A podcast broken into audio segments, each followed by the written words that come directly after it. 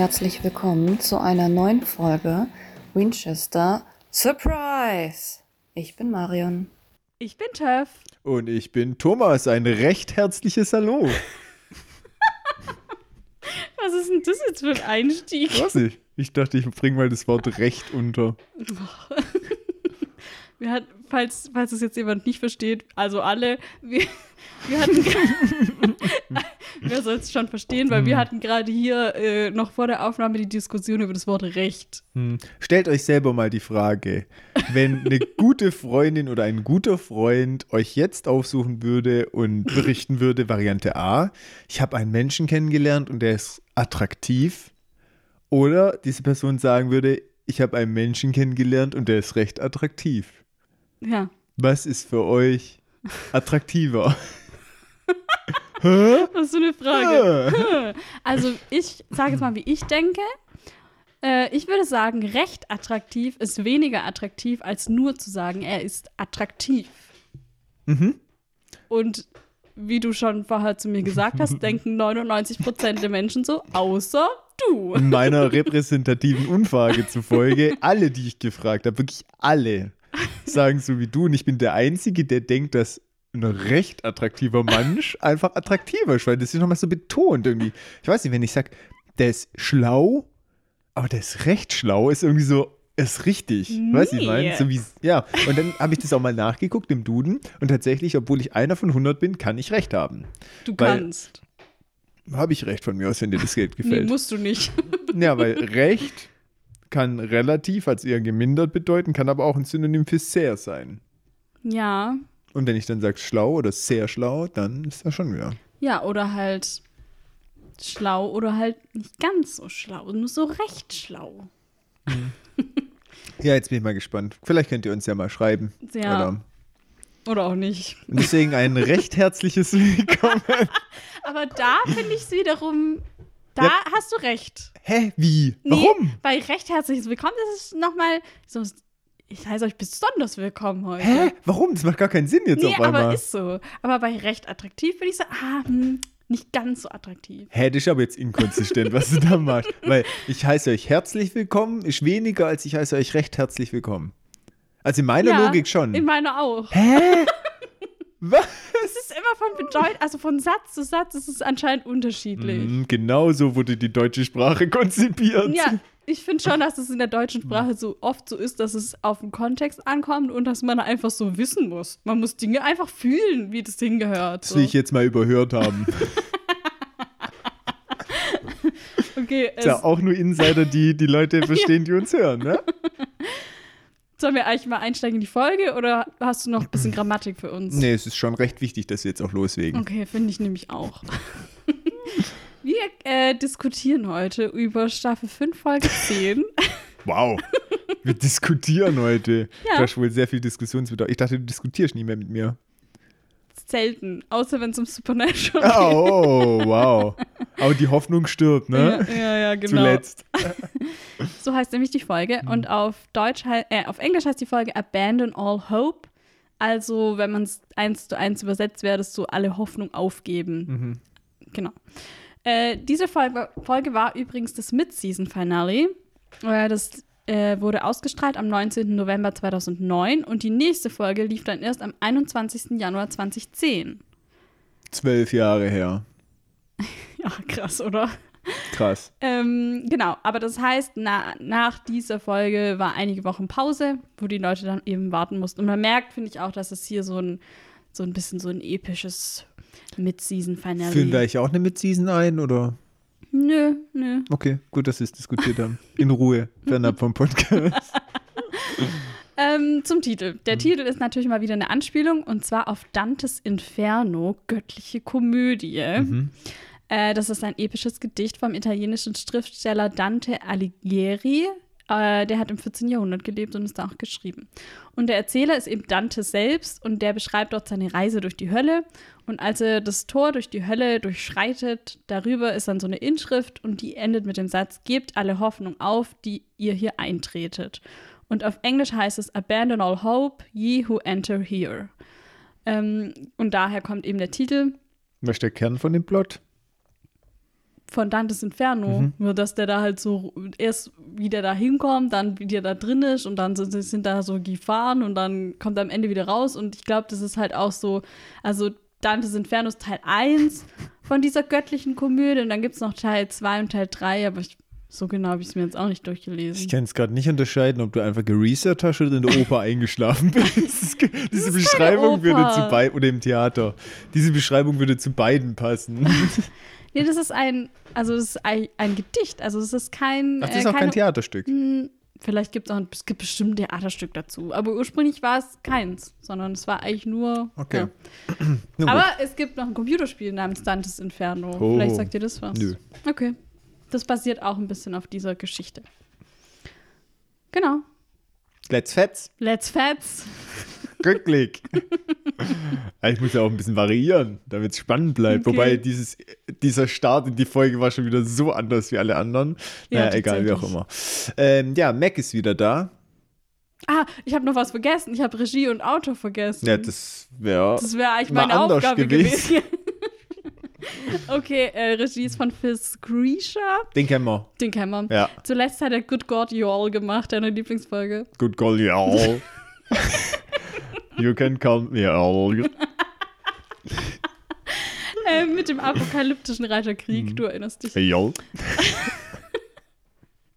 Und Autor der Folge war Ben Edlund, den kennen wir auch. Der hatte zuletzt The End gemacht, als Dean in der Croatoan-Zukunft äh, gefangen ist. Okay. Vielleicht wird es mein neues Jupp. Das so statt dir einfach Joll. wird auch nett. Okay. Rückblick. Mac ist wieder da. Who's back? Ja, okay. Äh, Alan jagt mit Joe zusammen. Ne, wir erinnern uns, die Roadhouse-Mädels. Der Hinweis auf den Colt von Becky, dass der Colt nicht an Lilith ging, sondern Crowley. Warum sagst du das so weird? Weiß ich. Crowley. Crowley. Crowley. Crowley. We are in Texas. Was schon, dass Texas mein Lieblingsdialekt ist. Texas. We're in Texas saying Carly. Ja. Jo. Okay, komm, wir müssen jetzt mal dieses, äh, Wir diese schon Episode richtig uns dumm lassen. heute. Da kommen die ersten sieben Minuten rum, Oh wir haben noch nichts Gott. gesagt. Okay. wir sind an einem Autobahnkreuz, so ein richtig, richtig großes. Mhm. Und da steigt ein Mann unter diesem ganzen Autobahnkreuz, weil es alles so überbrückt ist. Überbrücken. ähm, ja, aus einer Stretch-Limo aus. Der scheint Geld zu haben und der verbuddelt ein Kästchen. Das wird nach diesem direkten Hinweis, dass es eine riesige Kreuzung ist, Ja. wohl ein Crossroad-Demon-Beschwörungsritual sein. Und bei dem Mann handelt es sich um Mr. Pendleton und der beschwört Crowley, der wohl äh, hier einen Deal persönlich machen wollte. Der sagt so, ja, hier früher Vertreterin, jetzt mache ich das direkt. Und Mr. Pendleton ist ein Mitarbeiter einer Bank, vermutlich ein gehobener Mitarbeiter, wenn nicht der Vorstand, und der hat auch massiv Probleme. Und der lässt sich halt auf diesen Deal ein. Aber richtig schön, dass sich noch so Bedenkzeit rausgelassen hat, jetzt zurückkommt und sagt, jupp, mach mal. Und der bekommt äh, hier zur Besiegelung einen ordentlichen Schmatzer. Gefällt ihm manchmal nicht. Er hätte gern von der attraktiven jungen Dame Klar, eingekriegt, aber die wurde ja umgelegt. Nee, ich glaube, es gibt Nicht? ja mehrere Crossroad Demons. Und ähm, wir haben auch schon mehrere gesehen. Also ich glaube, wir haben schon zwei Frauen und einen Mann Mhm. gesehen. Ja, stimmt, es könnte auch eine andere Frau einfach sein. Genau. Und dies ist ja, glaube ich, auch eh immer so, dass die oft auch einfach Leute besetzen, die halt in der Nähe sind und die dann dahin zappen sozusagen. Mhm. Und Crowley, wenn ich das richtig verstanden habe, der ist halt so Hierarchie höher als die normalen Crossroads Der ist der Demons. Boss von den Crossroad Demons. Hatte der nicht dann auch den Vertrag von. Da wollte ich gleich dazu kommen. Ja, okay. Korrekt. Ja, und ähm, um noch kurz die Szene bis zum Intro zu beenden, bekommt dann der Mr. Pendleton, der lässt sich trotzdem drauf ein, die Not scheint groß, das Geld scheint knapp. Äh, kriegt einen richtig ordentlichen Schmatzer. Man sieht auch, dass Crowley das schon ziemlich genießt, aber einfach nur aus Bösartigkeit. Und dann wird so hingezoomt und hinter so einer Säule guckt dann so Caslins so hervor mit dem Telefon am Ohr und sagt, Wie so ein richtiger. Stalker auch, gell, der Move. So. Vor allem der, äh, wer ist Frenchcoat? Trenchcoat? Trenchcoat? Trenchcoat. Der, äh, passt halt auch perfekt Ja. zu so einem Stalker. Ja, voll. Ah, ich glaube, ich habe das hier sogar irgendwie aufgeschrieben. Der sieht aus wie so ein richtiger Stalker im Trenchcoat. Ja. äh, ich liebe Crowley dafür, was er ihm antwortet, dem Mr. Pendleton, weil der so sagt, "Mm, hm, also das mit dem Kuss, das will ich eigentlich nicht. Und dann sagt so, deine Entscheidung, du kannst dich an sechs Jahrzehnten tiefsitzender Homophobie festklammern oder sie aufgeben und aus der lächerlichen Inkompetenz deiner Bank gerettet werden. Und wie du schon sagst, er macht das jetzt nicht, weil er unbedingt den Knutsches will, sondern weil er genau das will, diesen Mann da so, mhm. Ja, reinzureiten irgendwie in das, was er überhaupt nicht will. Mhm. Ja, äh, genau. So, und jetzt habe ich erstmal was zu Crowleys Schauspieler. Mhm. Mark Shepard. Ach so, und was ich auch noch sagen wollte, letzte Woche haben wir, hast du ja noch so gesagt, oh ja, mal gucken, wann der auftaucht und so, aber jetzt hier diese Woche haben wir ihn ja schon. Wir haben ja erst letzte Folge von ihm erfahren. Ja, ich habe auch recherchiert. Sehr gut, ich auch. Gut, okay. schön. Für dich. Genau, also. Dann erzähl doch mal. Crowley wird gespielt von Mark Shepard. Der hat, also man kann ihn schon kennen, der hat schon in viel mitgespielt, zum Beispiel in Battlestar Galactica als Romo Lampkin, in Doom Patrol als Willoughby Kipling, what a name, äh, in Walker Independence, das ist ein Spin-off zu der Walker-Serie, die Jared gerade macht. Mm. Da äh, gibt es jetzt schon ein Spin-off. Ja. What? Das ist irgendwie dann Walker, aber so zu Cowboy Times oder so. Und dann ist der halt so ein Texas Ranger, aber halt als richtiger Ranger. Und Jared spielt ja Walker in der heutigen Zeit irgendwie. Mhm. So. Frag mich nicht, ich bin nicht so drin. Ich mhm. habe das nur so mhm. kurz geresearched. Äh, er hat in zwei Folgen Doctor Who mitgespielt, die ich übrigens sehr gut finde. Äh, er hat in CSI mitgespielt, in einer Folge Star Trek Voyager, in einer Folge X-Files und viele mehr. So. Und Crowley selbst, der Charakter, wurde bereits zweimal so auf ihn angespielt, nur dass wir halt damals seinen Namen noch nicht wussten. Er hat, äh, also als Sam mit der Kreuzungsdämonin wegen Dean verhandelt hat, das war, glaube ich, in der Folge mit den Märchen, da danach hat Sam sich mit einer getroffen und dann halt wollte halt verhandeln wegen Dean und sagen, hey, lass den aus dem Vertrag raus, nimm doch wieder doch mich. Und dann hat sie aber gesagt, nee, weil ihr Boss hat den Vertrag und sie kann das nicht ändern. Und damals wusste man halt nicht, wer das ist. Mhm. Und man hätte vielleicht auch noch denken können, dass es irgendwie dann doch Lilith ist oder so, aber ist es nicht, weil es ist Crowley. Und später äh, befragen Sam und Dean auch nochmal irgendwie einen Dämon, auch wegen dem Vertrag, weil sie halt dann schon wissen, okay, ein anderer Dämon hat den Vertrag, wer ist es? Aber der Dämon möchte dann den Namen nicht sagen aus Angst vor diesem Boss-Dämon. Mhm. Und damit. Ja, bisher halt dachten auch, wir auch immer, dass es Lilith genau, ist. Genau, wir dachten ja. halt irgendwie immer, dass es Lilith ist, aber jetzt wird halt klar, okay, es ist gar nicht. Es wurde auch nie dann irgendwie aufgelöst. Mhm. Und jetzt wird halt klar, dass es Crowley ist, weil er ist nämlich der Boss von allen Crossroad Demons. Mhm. Genau. So, und ich habe ja letzte Woche schon gesagt, dass der Name so ein bisschen eine Anspielung auf Good Omens ist, laut mhm. Eric Kripke auch, hat er selber so gesagt. Ähm, aber wahrscheinlich hatten Terry Pratchett und Neil Gaiman diesen Namen auch jetzt nicht völlig frei erfunden, sondern, das hast du wahrscheinlich auch rausgefunden, von einem gewissen Alistair Crowley. Witzig, gell? Genau. Ähm, und das ist auch, also das ist nicht bestätigt, dass die den Namen von ihm hatten, aber man kann sagen, Neil Gaiman hatte gerade auch die erste Ausgabe von seinem Comic The Sandman rausgebracht zu der Zeit, wo sie Good Omens geschrieben haben. Und da gibt es einen Charakter nam namens Roderick Burgess und der ist sehr auf Alistair Crowley basiert. Also mhm. der ähnelt dem sehr und hat so, also der hat sehr viele Parallelen zu mhm. diesem echten Mann und deswegen ist es halt schon sehr wahrscheinlich, dass ihm der Name auf jeden Fall bekannt war und er den dann halt hier trotzdem deswegen verwendet hat. Auch wenn das, wenn der Crowley in Good Omens nichts mit dem Alistair mhm. Crowley mhm. zu tun hat, ist der Name wahrscheinlich trotzdem eine kleine Anspielung auf den. Möchtest du was zu Alistair Crowley sagen? Ja, sehr dunkle Kapitel gibt es da auf jeden Fall. Der Allerdings. Alistair Crowley, sein selbstgewählter Name tatsächlich, der Vorname zumindest, Alistair, der heißt eigentlich Edward Alexander Crowley. Und er ist eine der wichtigsten Persönlichkeiten im Okkultismus. Ne?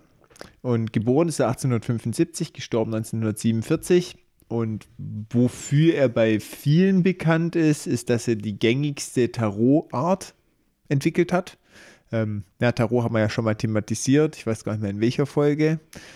Auf jeden Kam Fall, auf jeden ähm, Fall genau, das sind halt solche Karten, mit denen halt so Wahrsagern arbeiten und der war in der Organisation OTO, Ordo Templi Orientis und ja, in seinen Lehren, sage ich mal, weil er war schon jemand, der versucht hat, auch das sein, ja, seine Weltanschauung, nenne ich es jetzt mal, zu verbreiten.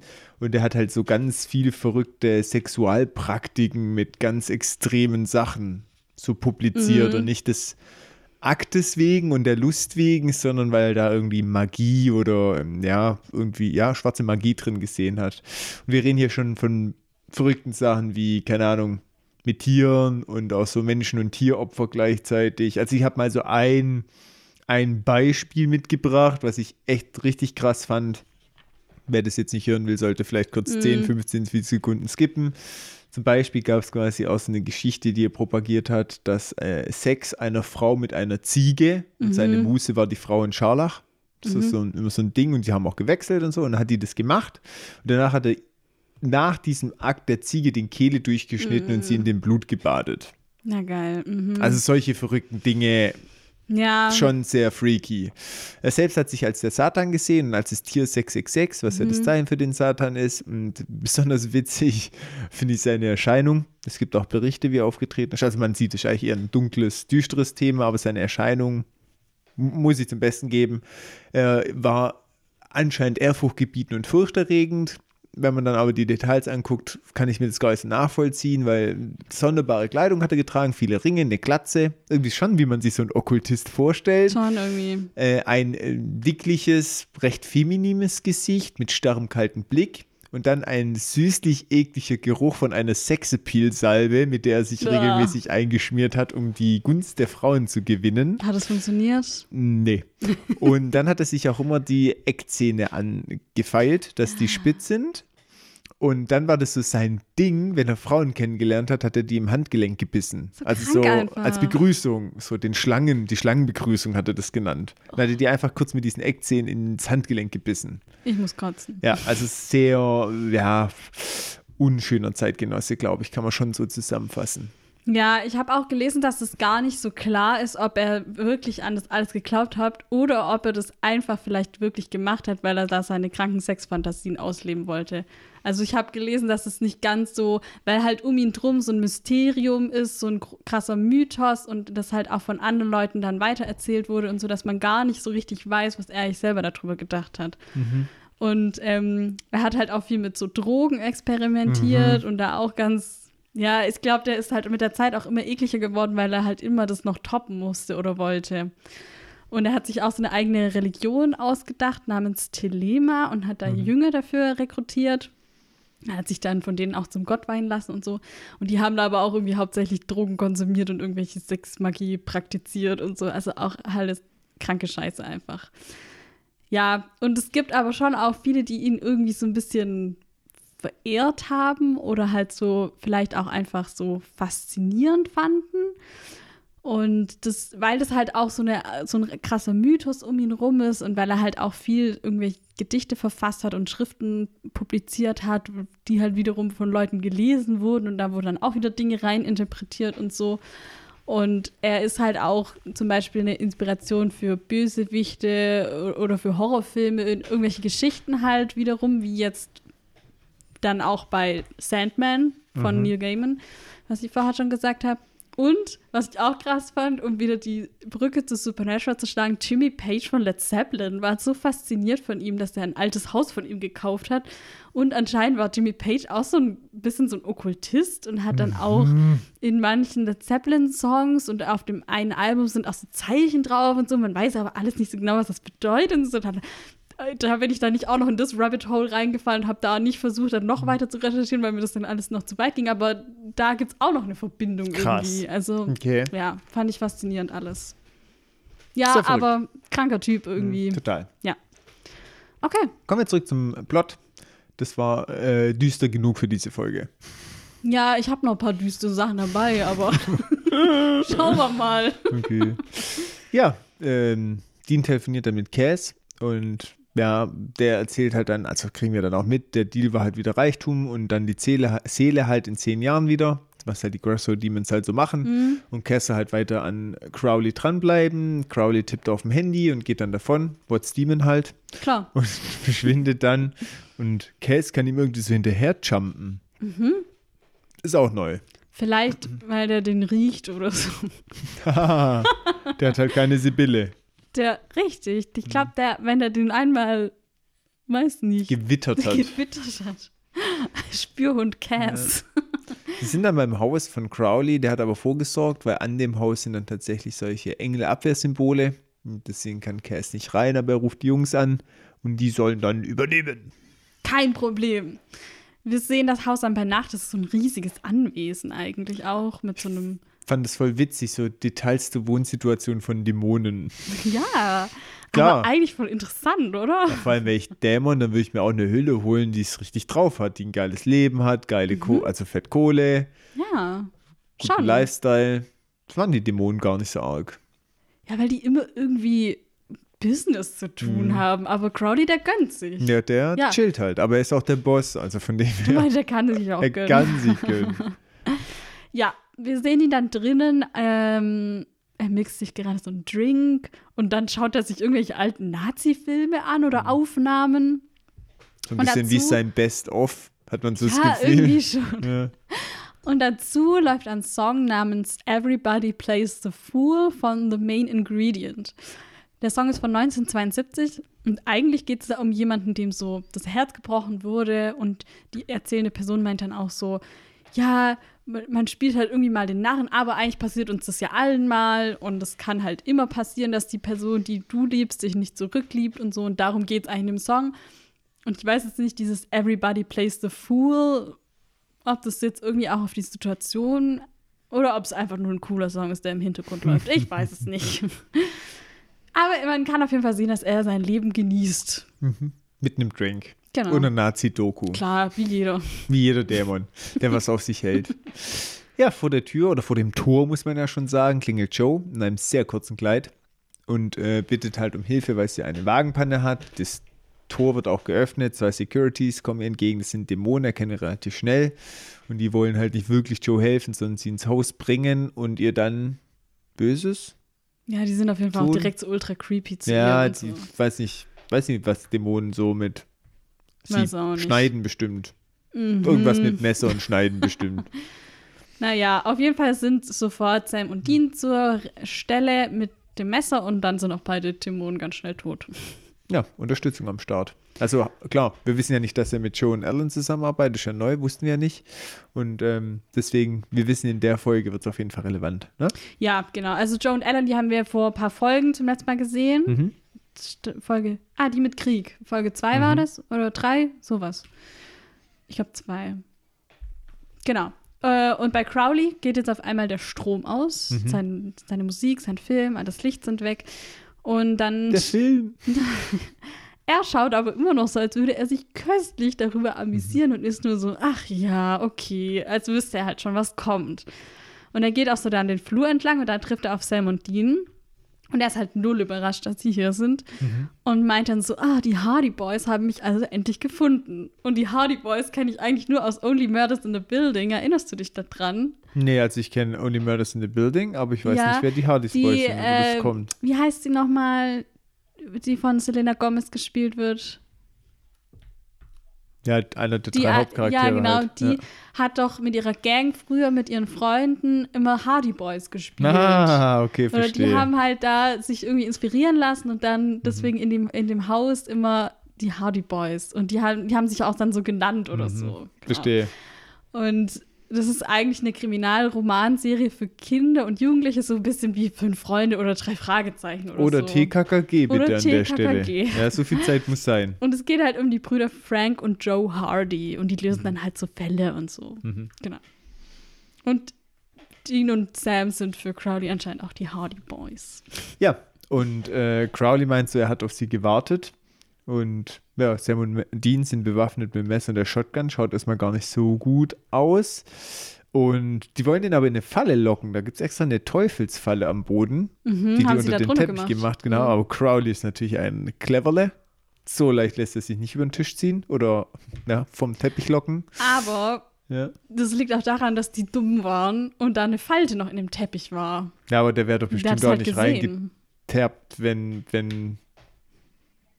Also der wäre da auch so nicht reingetappt. Nein. Ja, nee. Der Ja, kennt die doch auch lang wahrscheinlich genug, die gerechnet hätte. Boys. Der Warum- kennt die noch gar nicht. Ja, doch, von What's Demon. der kennt die ganzen Moves. Ja, er tut auf jeden Fall so, als würde er sie kennen, gell? Ja, Man der denkt hat so, sich einfach gut. Der ist der schon hat, immer am Start. Ja, der hat gute Research gemacht. Ach so. Habe ich einen Eindruck. Der kennt sie halt aus. Ja, das kann sein. Naja, wie auch immer. Und ähm, der kommt halt dazu und dann redet er halt mit denen und da werden aber Sam und Dean auch relativ schnell von zwei Lakaien, Dämonenlakaien, gepackt. Genau. Und Crowley weiß, dass sie wegen dem Colt hier sind. Mhm. Und der hält ihn auch so hoch. Er hat ihn immer bei sich anscheinend. Praktisch. Und zielt dann auf die beiden und drückt auch ab, schießt aber auf die Dämonen, die hinter ihnen stehen und sie festhalten. Auch praktisch. Schon. Und Sam und Dean sind dann wieder frei und Mhm. er sagt so, ja, ich will allein mit euch sprechen. Und der, jetzt sind die halt komplett verwirrt Mhm. und sind so, what, was geht hier ab? Aber auch sehr skeptisch erstmal. Voll. Zu, Zu Recht, Recht, aber auch. ja. Ja, ja. und ähm, der geht mit denen dann halt in so ein anderes Zimmer. Er schließt übrigens mit der Macht die Tür. Mhm. Also sehen wir schon, dass er schon ein mächtiger Dämon ist. Weil das können ja nicht alle. Ja, gut, ich meine, wenn der der Boss von allen Crossroad Demons Ja, war, hätte ich jetzt schon okay. gedacht, dass es so ein Basic-Skill wie die Macht schon hat. Basic Mittlerweile nach Alistair und Yellow Eye Demon und Lilith ist das für mich, wenn Okay, man in der okay, okay, Königsliga spielen will, ist das Basic. ja, aber er war es auf jeden Fall ganz lässig. Ja, genau. So wie Lichtschalter an. Ja, und ähm, der erzählt dir dann so einen Quatsch meines Erachtens mit, ja, ich habe von dem Colt allgemein nur Kenntnis, weil ich hier halt so Gerüchte gestreut so, habe. Was? Und dass sie ihn jetzt endlich bei mir findet, ist mir zu verdanken. Ich denke so, ja, ja. Und deswegen hat Becky random zufällig diesen Tipp gegeben, weil du das so geschickt eingefädelt hast. Warum hast du dich so lange suchen lassen? Der ist viel früher denn den Hinweis oder einen Tipp geben können. Vor allem hat Becky das ja auch nur gewusst, weil Chuck das in das Buch geschrieben hat und Chuck hat das halt gesehen. ja, so. genau. Also es ist voll der Trash, Also so was er da sagt. habe ich auch nicht verstanden, was er jetzt eigentlich will. Vor allem, wenn er denen das hätte geben wollen, diesen Hinweis, hätte es ihnen einfach viel früher und viel offensichtlicher geben können. Ja, eigentlich schon. Mhm. Ja, wie auch immer. Er tut jetzt auf jeden Fall so, als hätte er alles seit langem geplant. Mhm. Und er will ihnen den Colt geben, damit sie Lucifer erschießen. Mhm. Weil er will überleben. Und die Boys sind halt so, hey, ich check das nicht. und dann meint er so, wie, ach so, ja, ich hatte vergessen, dass ihr bestenfalls Fachidioten seid. Mhm. Und dann ist Dean so, sie sind der Fachidiot. Crowley geht auch gar nicht so drauf ein. und ach, Mhm. Dean, wir haben so viel gemeinsam. ja, du hättest genauso schlagfertig sein können. Ohne Das- Witz. Also das ist genau das, ich sehe mich hier, wirklich. Mhm. Sie sind der Fachidiot. Auf, auf Dings ist es auch noch viel besser, Mhm. weil auf Englisch sagt er ja, you are at best functioning morons. Mhm. Und Dean sagt dann auch in der, in der, im Plural, you're functioning morons. Er sagt nicht mal you're a functioning moron, sondern er macht einfach auch das Plural nach so, und es passt ja gar nicht. Ach, oh ich, nein. ich liebe ihn einfach, es ist so herrlich.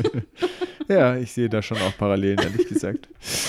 Ja, Oh. na gut, wie auch immer. Er will ihnen auf jeden Fall den Colt geben, damit sie Lucifer killen. Dean und Sam sind deutlich überrascht. Ich tatsächlich auch. Und nach dieser Hm. Geschichtsstunde, dass halt Lucifer, ja, wahrscheinlich alle Dämonen killt. Begründung hierbei ist, Lucifer ist ein Engel und er hasst halt alle Menschen. Und die Dämonen hat er nur geschaffen, um quasi die Menschen zu bekämpfen oder auch seinen Plänen näher zu kommen. Als Diener. Richtig, Ja. die Dämonen sind nichts anderes wie, Zitat, Kanonenfutter.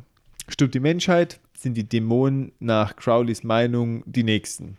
Und er hat schon noch Bock, in seiner Villa noch eine Weile zu leben. Ja, das, so hat man auch Mhm. das Gefühl, er sagt auch so, ja, ich will die alten Zeiten zurück, als alles irgendwie noch gut war und so. Er hat einfach null Bock auf die Apokalypse. Das ist so das, was man hier, die Vibes, die man bekommt. Irgendwie. Mhm. genau, deswegen interveniert er eigentlich gegen den großen bösen Boss. Ja. Und dann reicht er ihnen einfach den Colt. Mhm. Und sie sind halt so komplett verwirrt und vertrauen ihm null. Und Sam nimmt dann den Colt so ganz langsam. Er rechnet immer damit, dass noch was passiert, Mhm. so. Und dann fragt er noch so. Sie denken, glaube ich, beide so, ist er wirklich so dumm? und dann fragt er noch so, ja, und weißt du auch, wo Lucifer ist? So, by the way, Und der so, ja, ja, also am Donnerstag, da wird er in Carthage, Missouri austauchen. Und Sam so, ah, okay, danke. Und dann zielt er halt auf ihn und drückt ab. ja, vor allem ich finde Crowley ist echt nett, total hilfsbereit eigentlich, richtig nützlich. Und Sam so richtig undankbar, würde ihm einfach so mitten in die Fresse schießen. So richtig mies. Und dann ist aber der Colt nicht geladen. Sehr halt geiler so Effekt. dumm ist, ja. Sehr geil. Und dann denke ich mir aber auch, okay, wow, Crowley, du hast exakt zwei Schuss in die richtige Ja. Kammer gemacht, um die Dämonen umzulegen und jetzt gibst du ihn einfach raus. Ist schon auch ein bisschen unplausibel. Hat er alles Naja. seine Schutzdämonen immer in Zweierteams eingeteilt? Vielleicht hat er auch halt einfach den zwei gesagt, hey, hier tauchen nachher zwei auf, ihr müsst die oder was weiß ich, wie auch das kann immer. natürlich auch sein. Ja. Ja. Auf jeden Fall rückt er das aus und da tut er so. Ist richtig geil. Nicht als wäre das so mordsmäßig der Verraten, wäre das eigentlich voll kränkend, auch dass Sam ihn einfach ohne Augenzucken umgebracht hätte. Sondern er macht dann einfach so, ah stimmt, da war ja noch was. Ihr braucht ja noch Munition. Also so richtig nett wieder so. Wie als hätte er es fast vergessen. Genau. Und es wäre ihm gerade so aus heiterem Himmel wieder eingefallen. Richtig guter Stil.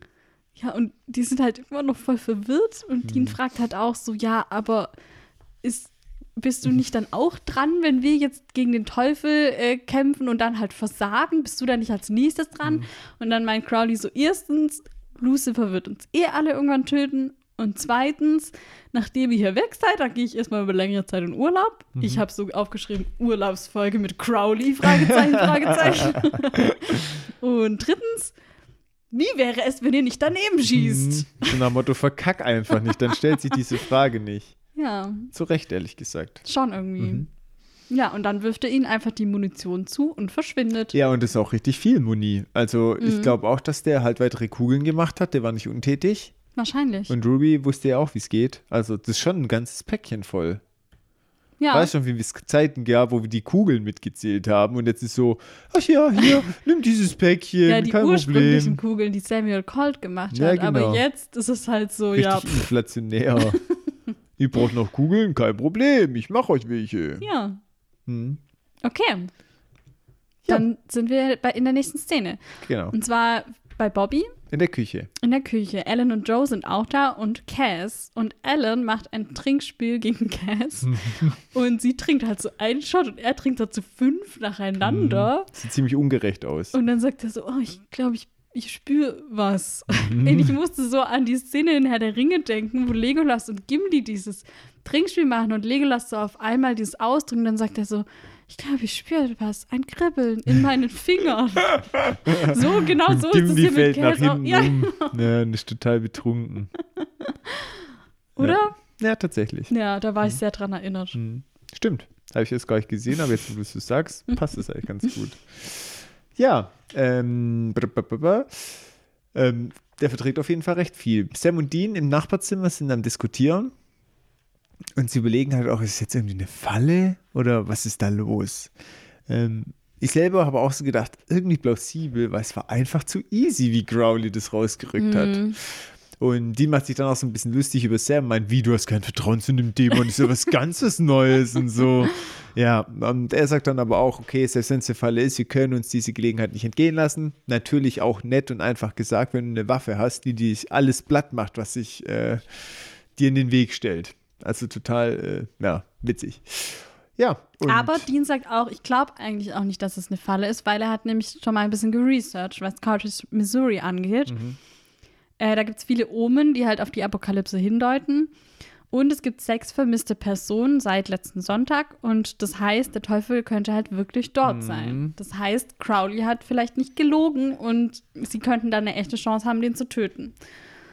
Also ein bisschen verkehrte Welt, dass Dean einem Dämon eher vertraut als Sam. Ja, aber aber- Sam ist jetzt auch ein bisschen er spricht es ja auch an, Ja, ne, muss man auch sagen. das stimmt. Genau, und Dean sagt jetzt aber, er möchte nicht, dass Sam mitkommt, weil wenn sie versagen, dann überbringen sie halt Hm. direkt Lucifer seine Hülle.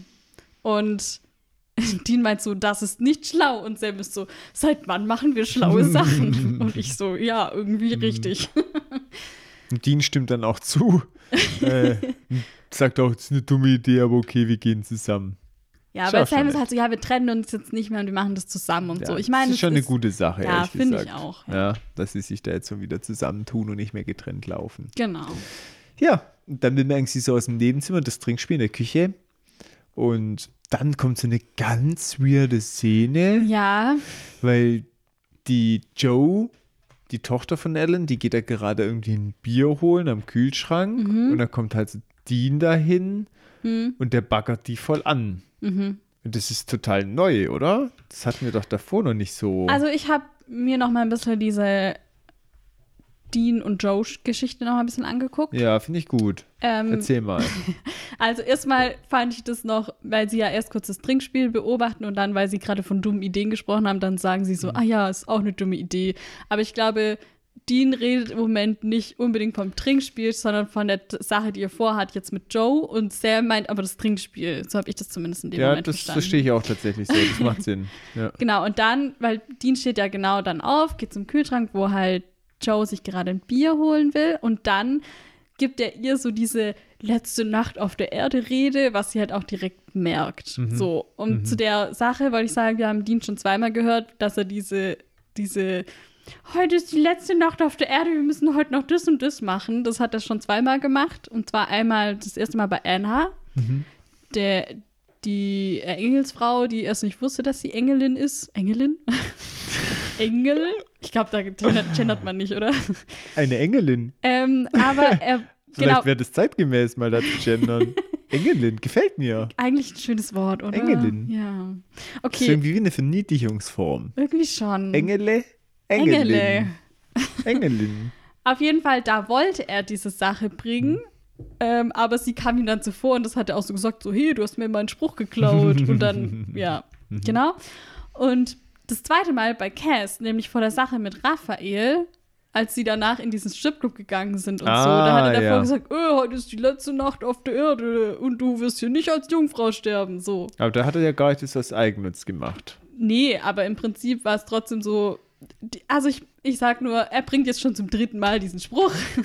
Und Joe hat ihn auch direkt durchschaut. Es und ist ja auch so, zum dritten Mal der letzte Tag auf der Erde. Entschuldigung. Genau. Und sie verarscht ihn ja dann aber so ziemlich und kommt ihm so ganz nah und meint dann aber so, hey, nee, das funktioniert nicht, weil ich habe noch sowas wie Selbstachtung. Und Schon hart aber auch. ja, aber irgendwie gut for her. Dean und Joe, Mhm. die haben, die ist schon so immer so ein bisschen, es war ein bisschen hin und her. Sie haben schon immer so ein Ich bisschen weiß geflirtet. In. Staffel 2 war das aber eher so, dass Joe so ein bisschen einen Crush auf Dean hatte. Crush haben wir ja letzte Woche gelernt, was das heißt. Du erinnerst Ja, dich? so verliebt. Verknallt Verliebt, sein, Knallding. genau, Haha, ja. ich hab dir zugehört mal. Ähm, Das ist der Moment, wo du mich loben darfst. ja, das war auch, weißt du, das war so wie wenn Lehrer das nochmal auffrischen in der nächsten Stunde. Was haben wir letzte Stunde besprochen? Ja, liebe Kinder, genau. genau. Da, dann wird man gelobt normalerweise. Ja, sehr gut, Thomas. Danke. Du kriegst ein. Blümchen in dein Nix Blümchen. Hausaufgabenbuch. Ich will einen Stern. Na, Ein Stern. Ja. So, das Ein, hast du jetzt nee, bei davon. uns gibt es Pentagramme. Sadistisch. Genau. Mhm. Äh, also es war eher so, dass Joe so einen kleinen Crush auf Dean hatte und das, er hat das Ganze erst so abgelehnt. Das war auch Mhm. die Zeit nach Johns Tod, wo es ihm einfach nicht so gut ging. Dann hat er auch zu ihr gesagt, ja, wenn es mir jetzt anders gehen würde, dann wäre ich dabei, aber ich fühle es gerade nicht. Oder irgendwie so falsche Zeit, falscher Ort. Mhm. Das war im Prinzip die, das, was er ihr gesagt hat. Äh, und danach, später in Staffel 2, war es eher so, dass, dass er so einen krassen Beschützerinstinkt für sie hatte und dass man immer das Gefühl hat, okay, er sieht sie irgendwie als kleine Schwester oder so. Mhm. Und deswegen hat das alles irgendwie nie so richtig funktioniert. Und es gab auch eine Folge, in der Mac Sam besessen hat. Und da hat Mac als Sam Joe so ein bisschen damit aufgezogen, hey, du stehst doch auf Dean und der liebt dich ja gar nicht und so. Also es war voll, es war schon irgendwie immer so ein Ding. Aber jetzt ist es halt so, dass sie hier weiß, okay, der meint es eigentlich so richtig ernst, der will jetzt nur hier noch in seiner letzten Nacht irgendwie Spaß haben, sucht dafür eine Frau, weil er halt denkt, ja, morgen sind wir eh alle tot. Es gibt nicht so es viele. hat keine Konsequenzen sozusagen mhm. jetzt, wenn sie es jetzt heute Nacht noch irgendwie so kurz reinschieben. Und ganz ehrlich, gut für her, dass sie jetzt sagt, nö, da stehe ich drüber. Also ich, ich bin mehr wert. Ja, richtig so, ganz gut, ehrlich. ja. Diese Joe, ich billige, feier dich. ja, billige hier letzte Nacht, komm, Nee, lass vor mal allem, kurz. nee, dass sie jetzt hier halt auch nicht nachgibt, weil sie vielleicht denkt, so, ja, ich hätte das früher mal gewollt, aber vielleicht ist sie jetzt ja auch so, nee, ich will es gar nicht mehr und ja. Ja, nee, ich finde es eigentlich Nee, auch gut, dass es also, so ist. Vor allem genau. finde ich es auch richtig schäbig von Dean. Ja, Weiß come nicht. on, Dean, come on. Ja, finde, keine Ahnung. Vor allem, sie ist ja auch Jägerin unter Jägern. Weiß nicht, machen die das? Keine Ahnung. Naja, der auch immer. Ähm, oder was heißt, es gibt sicherlich Liebespaare unter Jägern, haben wir auch schon Ja, haben wir kennengelernt, schon aber kennengelernt. jetzt Ich nicht so halt, auf Knopfdruck, weißt du? Sie weiß halt, dass er nicht das Gleiche will wie sie und deswegen sagt sie nein und das ist ja auch okay. Ja, finde ich auch gut. Ja. Ja, Bobby ruft dann alle nochmal so zusammen und ähm, achso, noch ein Satz zu diesem Laufblatt. Irgendwie, ich finde, durch das, dass sie schon so lange keinen Kontakt mehr haben, wirkt es an der Stelle ein bisschen aufgesetzt und verzwungen. Ja, das stimmt. Mir hat der Laufblatt nicht so Hm. gut gefallen hier in der Folge. Ich fand es so ein bisschen. Komme ich ich nachher auch find, nochmal ja, drauf. ich finde auch, dass es das nicht gebraucht hätte. Ich nee, total, ja. Ja. ja. Bobby ruft nochmal alle zusammen, er will ein Erinnerungsfoto. Und da er der Gastgeber ist, ist wieder standswecklos. Letzter Abend auf der Erde. Guck, er bringt den Spruch auch. Mhm. Und Cass bestätigt es irgendwie so in einer Art und Weise. Wie als hätte er. Ganz pessimistisch. ja, aber wie als hätte er eine Prophezeiung oder sowas Mhm. gesehen. Ganz ernst auch auf Cass Art, so richtig. Genau. Das Foto löst aus und wir sehen, dass auf dem Foto einfach keine einzige Person lacht. Alles ernste Sehr Blicke. grimmig, ja. Ja, Auch so voller Zweifel irgendwie, die Mhm. Blicke. Und wir sehen ja dann auch das Bild genau und das ist aber, das ist also ein ernstes Kein Bild, Bild. aber irgendwie trotzdem mag ich das Bild, weil es ein, Familienfoto ist. Weißt du, ich meine? Für mich fühlt sich das an wie ein Familienfoto. Ich mag es nicht so gerne, weil halt alles so grimmig gucken und keiner so freudig ist. Und für mich gehört zu einem guten Familienfoto immer ein Lächeln. Ja, aber es ist halt ein ehrliches Foto. Also es ist halt du kein, bist ehrlich. Weil wenn sie, ich finde jetzt, wenn sie jetzt hier alle strahlend gelächelt hätten, wäre das halt nicht echt gewesen. Und das hätte jeder von denen gewusst, dass es hier halt fake ist. Und deswegen finde ich das eigentlich sogar ein recht schönes Foto und ein schöner Moment, dass es so eingefasst wurde. Auch wenn es natürlich dadurch gekommen ist, dass Cass jetzt hier so pessimistisch sagt, "Mm, ja, morgen sind wir alle tot. Aber irgendwie finde ich, es ist ein authentischer Moment, Hm. der hier eingefangen wird. Ich weiß nicht. Ich bin nicht so überzeugt. Also mir gefällt das Ich finde es sehr deprimierend, dieses Foto. Wenn ich das angucke, werde ich selber traurig. Ja, na gut, wenn du meinst. Das macht die gar nichts, gell? Ja, ja, schon Ich klar. finde es ein schönes Familienfoto. Okay, na gut.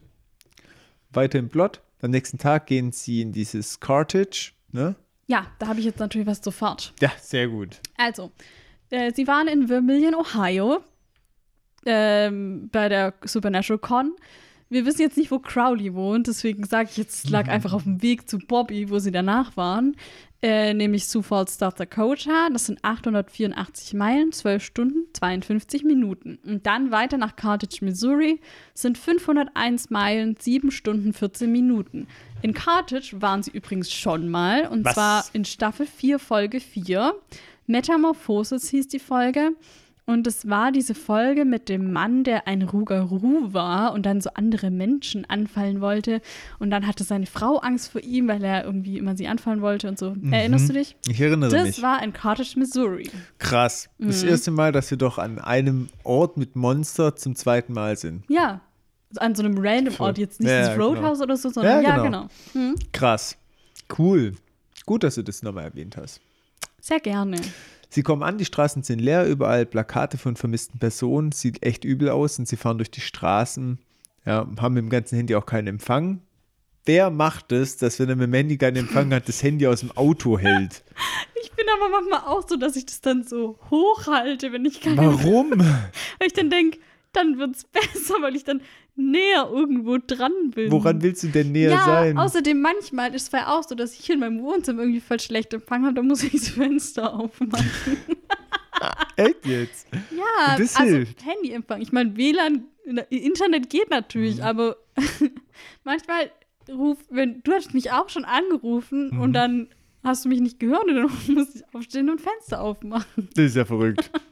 Also, Also, schlechte Verbindung auf jeden Fall. Ich kann es irgendwie schon verstehen hier jetzt. Also. Vor allem finde ich auch geil, es regnet. Die halten ihre Handys ins Wasser raus. Okay. Ja, Hey, das waren noch die guten alten Nokias. Ja, da da, ist geht nichts kaputt, auch wenn es nicht wasserdicht ist. Ja, gebenz, ge, gebenstige, gespenstige Stimmung auf jeden Fall. Ich finde, der Mut, der kommt relativ schnell rüber. die Mut, aber ja. Ich gender halt. What? ja. ja, und sie teilen sich dann auf. Es gibt Team Sam und Dean, die wollen zur Polizeistation und dann geht es halt Team Cass, Joe und Alan. Auch eine komische Konstellation, dass Cass bei denen Ich dachte mitfährt. auch so, warum fährt Cass bei denen mit? Normal müsste der hinten im, im Paller drin sitzen. Mhm. Ja, vielleicht gell? zum besser kennenlernen. Ja, ich dachte auch, die haben bestimmt auch so, wer bin ich gespielt über die Fahrt und, und sich köstlich amüsiert. Vor allem mit Cass und mit Ellen. Das ist ja Mords die Spaßkanonen. Die haben vielleicht die Trinkspiel weitergemacht, Oh ja. während Joe gefahren ist und die Wette gesoffen. Ey, die arme Joe mit denen im Auto muss echt Horror gewesen Mhm. Ich sein. glaube, selbst wenn Cass und Alan betrunken sind, kommt da keine Stimmung auf. Ja, und die sollen die Lage checken. Und dann steigen die aus und Joe klopft halt so gegen das Fenster um Cass raus so und dann seppt er sich einfach so aus dem Auto und Joe ist das total überrascht. Ich dachte mir so, ah, der feine Herr ist als sich als zu schade für normales Aussteigen. Ich habe auch geschrieben, Türgriffe, das sind unter meiner Würde. genau, also ich dachte auch so, was soll denn das jetzt? Vor allem, das hat er früher nicht gemacht mit diesem Ich bin ein Zappen. Engel des Herrn. Tü. Ja, total unter meiner Würde mit diesem. Also, das fand ich schon auch irgendwie komisch, dass sich immer so zappt random. Ich glaube, ja, das war vielleicht einfach nur. Ich meine, es sollte natürlich in dem Moment auch witzig sein, aber ich fand Mhm. es trotzdem auch. Cass so, äh, nee, Türgriff benutze Mhm. ich nicht. Vor allem, sie sagt das so: äh, Entschuldigung, Türgriff so im Spaß, Türgriff kann man benutzen. Also, ich weiß. Hä? Ja, Cass sieht sich dann aber danach auf einmal sehr erschrocken um Mhm. auf der Straße, weil für ihn ist die Stadt nämlich nicht leer, weil überall stehen Reaper und schauen alle in so eine bestimmte Richtung. Wir sehen das dann auch aus seiner Perspektive, wie die alle auf der Straße und auch auf den Dächern verteilt stehen. Und Cass erklärt dann halt, dass Reaper sich eigentlich nur bei riesigen Katastrophen oder sehr großen Katastrophen in so krassen Zahlen zusammenfinden. Er nennt dann drei Beispiele: Chicago Fire, San Francisco Erdbeben und Pompeii. Ich habe jetzt natürlich zu allen drei recherchiert. So ist recht, ich auch. Sehr gut. Ich kann ja dann ergänzen. Aber Okay. bevor du mit den drei Ereignissen reinkommst, habe ich mich gefragt: Die fahren durch die ganze Stadt. Der sitzt in dem Auto drin und dann so: Oh, das sind ja mal Reaper. Und ich denke so: Was hast du die ganze Zeit gemacht? Also entweder Hast die du sind halt. geschlafen im Auto oder was? Entweder die sind halt jetzt erst aufgetaucht Ja. oder hat echt nicht aufgepasst. Ja, aber wie kann man da nicht aufpassen? Vor allem, die stehen echt, vor allem als ob die Reaper drauf achten, ob sie auf der Straße stehen oder nicht. Die stehen halt da, wo sie stehen. Ja, schon. Und also hat, ich glaube, er hat einfach geschlafen. Wie kann das sein? Also, Tag geträumt. ja, wahrscheinlich. Dann warte ich hier, bis morgen ist. Ja, genau so. Der dachte, ach, Fahrt, muss ich nicht aufpassen, geht mir eh viel zu langsam. Ja, da kommen wir ja nachher noch dazu. Genau. Okay, Chicago Fire war sein erstes Beispiel. Mhm. Der große Brand von Chicago. Der war 1871 und ging über drei Tage im Oktober. Davor war es ein sehr heißer und trockener Sommer gewesen. Es gab niedrige Wasserreserven und auch erschöpfte Feuerwehrleute, weil nämlich davor, am Tag davor schon ein Brand gewesen war, der halt auch schon gelöscht werden musste. Das heißt, nicht so gute Ausgangssituation und dann ist an einem Fe- in einer Scheune ein Feuer ausgebrochen, das halt immer stärker geworden ist. Die umliegenden Häuser haben, äh, sind in Brand geraten und das Feuer hat sich ausgebreitet. Und dann war das auch so, also halt Richtung Innenstadt. Und dann war das so, dass da eigentlich auch ein Fluss ähm, die, diese, ähm, das Feuer eigentlich begrenzt hat im Osten. Aber es gab so einen krassen Funkenflug, dass sich über 500 Meter auf der anderen Seite trotzdem die äh, diverse Holzhütten entzündet haben. Manche haben auch gesagt, dass der Fluss selbst gebrannt hat, weil der halt irgendwie da brennbare Abfälle oder so drin geschwommen sind. Oder halt auch Treibholz und so. Aber man weiß es halt nicht so genau. Auf jeden Fall ist der Brand dann auf der anderen Flussseite weitergegangen. Und da waren dann auch sehr viel reichere Stadtteile betroffen, auch offizielle Gebäude wie ein Gerichtsgebäude und ein Gebäude von der Handelskammer. Und das Ganze hat drei Tage gedauert und dann ist ein schwerer Regen eingesetzt und das Feuer wurde gelöscht.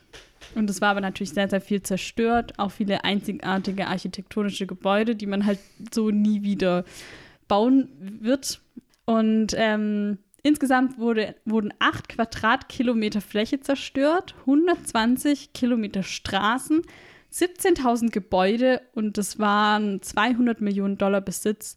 Und Tote gab es 200 bis 300, was sogar recht niedrig noch ist, weil viele Leute eben fliehen konnten, aber Hunderttausende EinwohnerInnen haben ihr Zuhause verloren. Und das ist schon richtig krass. Und danach hat man sogar überlegt, ob man das überhaupt alles wieder aufbauen soll oder ob man einfach an neuer Stelle neu anfangen soll mit der Stadt. So, pff, nö, lassen wir jetzt alles so. Aber es wurde dann schon entschieden, das alles wieder zu machen. Und das ging dann sogar recht schnell. Ja, aber krasse Geschichte auf jeden Fall. Um nochmal diese Zahlen in eine Relation zu bringen, nicht von den Todesopfern, sondern nur vom Schaden her, wurde ein Drittel der gesamten Stadt zerstört. Das ist echt Von krass. ganz Chicago. Ja, Ist schon ein Wort. Voll. Und 200 Millionen Dollar waren halt damals auch noch viel, viel mehr, als es heute ist. So. Und das ist heute viel. Gut. Okay. Dann kommen wir zum Erdbeben in San Francisco. Ja, Soll ich? du darfst. Dann mache ich mal. Am 18.04.1906, also auch schon über 100 Jahre her, gab es ein Erdbeben in der Nähe von San Francisco. Ich glaube, dieses Epizentrum war nur drei Kilometer entfernt, das ist nichts. Und hatte eine Stärke auf der Richterskala von 7,8. Und das ist viel. Anders als die Entfernung zum Epizentrum.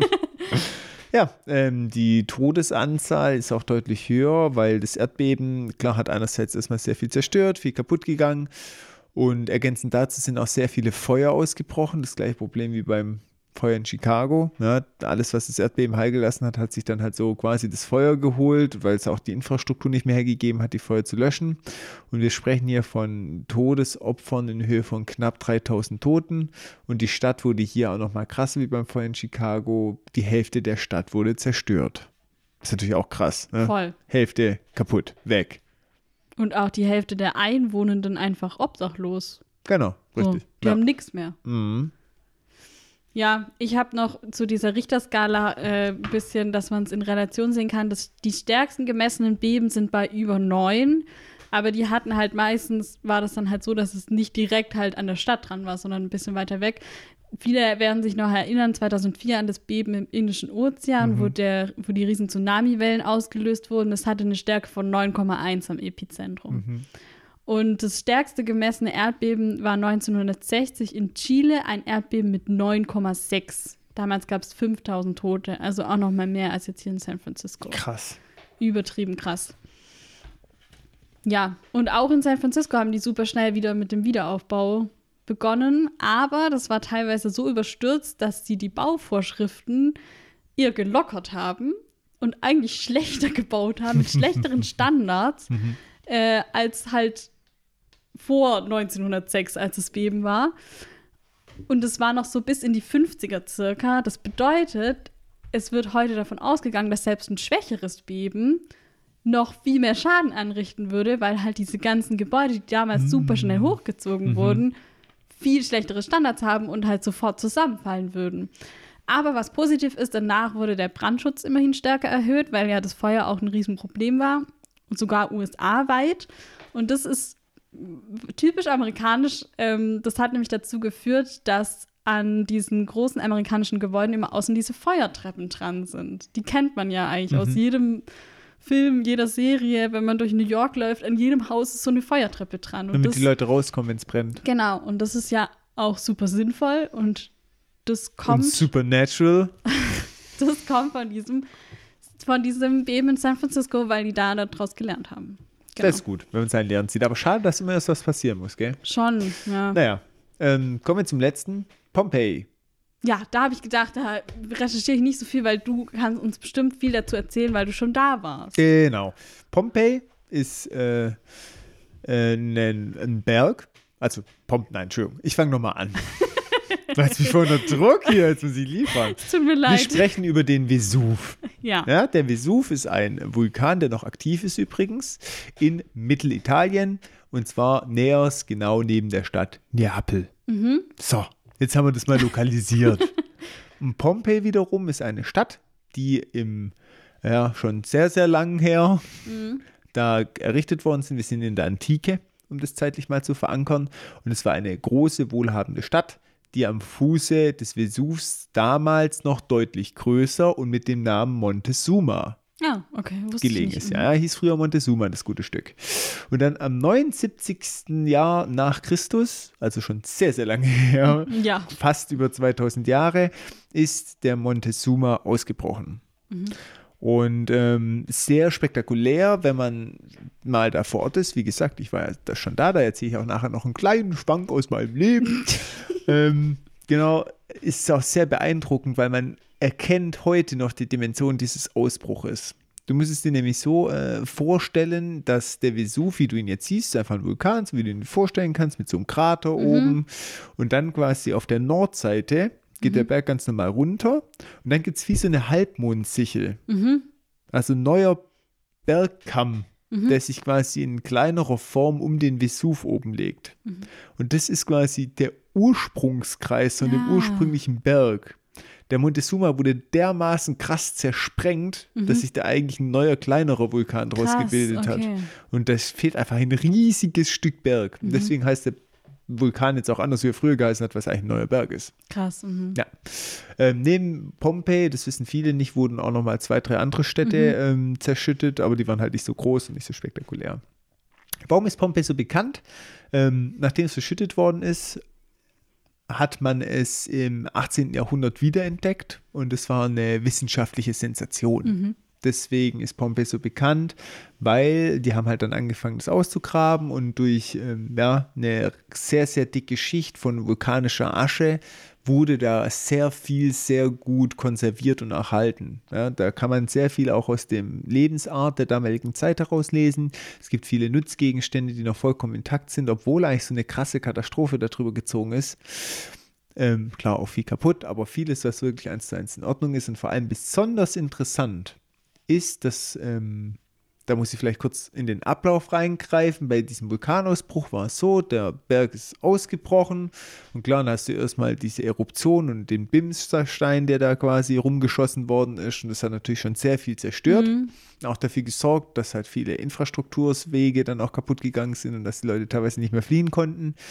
Und dann, wo das so ein bisschen abgeebnet ist, kam eigentlich erst, die, das sind zwar auch schon Menschen gestorben, aber nicht so viele, da kam eigentlich die richtige Todeswelle erst. Weil aus dem Vulkan sind Gase ausgedampft, ja, rausgekommen. Und das war so viel von der Menge, dass im Prinzip die Leute erstickt sind. Von Krass. den Gasen. Nicht von dem Feuer, nicht von der Hitze, nicht von dem Erschlagen. Die meisten sind de facto einfach, weil sie nicht mehr weggekommen sind, erstickt Oha. an den Gasen. Zu viel Kohlenstoffmonoxid. Genau, und dann sind die halt da, wo sie gelegen sind, teilweise mit ihren Familien im Arm, Voll schlimm. erstickt. Und dann kamen noch weitere Eruptionen. Das ging nämlich über mehrere Stunden, der komplette Vulkanausbruch. Und diese vulkanische Asche hat alles bedeckt und ist in jeden Hohlraum rein. Deswegen hat man da dann Leichen gefunden. Ja? Die Menschen sind verstorben, erstickt, hatten ihre Familien im Arm teilweise, dann hat sich die Asche draufgelegt. Und über die Zeit hat sich dann das menschliche Gewebe zersetzt. Aber die Asche ist ausgehärtet und hat dann Hohlräume gebildet. Und deswegen gibt es da teilweise noch Menschen, ja, die eigentlich nicht mehr da sind, die alle verwest sind, aber wo man noch ganz genau die Haltung und die Form sieht, weil halt diese Asche daran. Und die haben das bei den Ausgrabungen erkannt und haben das ganz vorsichtig mit Negativabdrücken Ja. quasi haltbar gemacht. Ich habe Bilder gesehen, das Mhm. sieht richtig krass aus, ja. Ja, und das ist halt natürlich sowas zu finden, Mhm. bam, und deswegen äh, ist es halt so ein großes Ding. Und dann Pompeji wird immer noch rumgebuddelt, Mhm. die sind immer noch nicht fertig und ich war da vor Ort und das ist einfach eine ganze Stadt. Das ist krass, das Mhm. ist riesig, das Gebiet, da kannst du den ganzen Tag drin rumflanieren Krass. und es ist immer noch nicht komplett freigelegt. Oha, hey. Mhm. Mega, mega interessant auch. Also nicht mega, dass das passiert ist. Du weißt, was ich meine. Es sind Naturkatastrophen, gegen die ist der Mensch machtlos. Ja, aber Du das kannst ist halt. nur dastehen und staunen, was Äh. im Prinzip die Natur kann. Ja. Und es ist Es ist furchtbar und genau, es wunderschön ist zugleich. Voll Ja. schlimm, aber es ist Ja. irgendwie auch faszinierend. So. Genau, richtig. Ja. Furchtbar und faszinierend. FF, Freiwillige Genau. Feuerwehr. Ja. ja. Mein eigener Schwank, wo ich damals in Neapel war. Hm, Übrigens, persönliche Meinung, meine Brille jetzt in Neapel lohnt sich überhaupt nicht. Ja? Furchtbare Stadt. ähm, aber, Aber Pompeii lohnt ja, sich. definitiv. Okay. Ich würde, wenn ich nochmal hinfahren würde, mir äh, irgendein schönes ländliches Hotel außerhalb der Stadt suchen.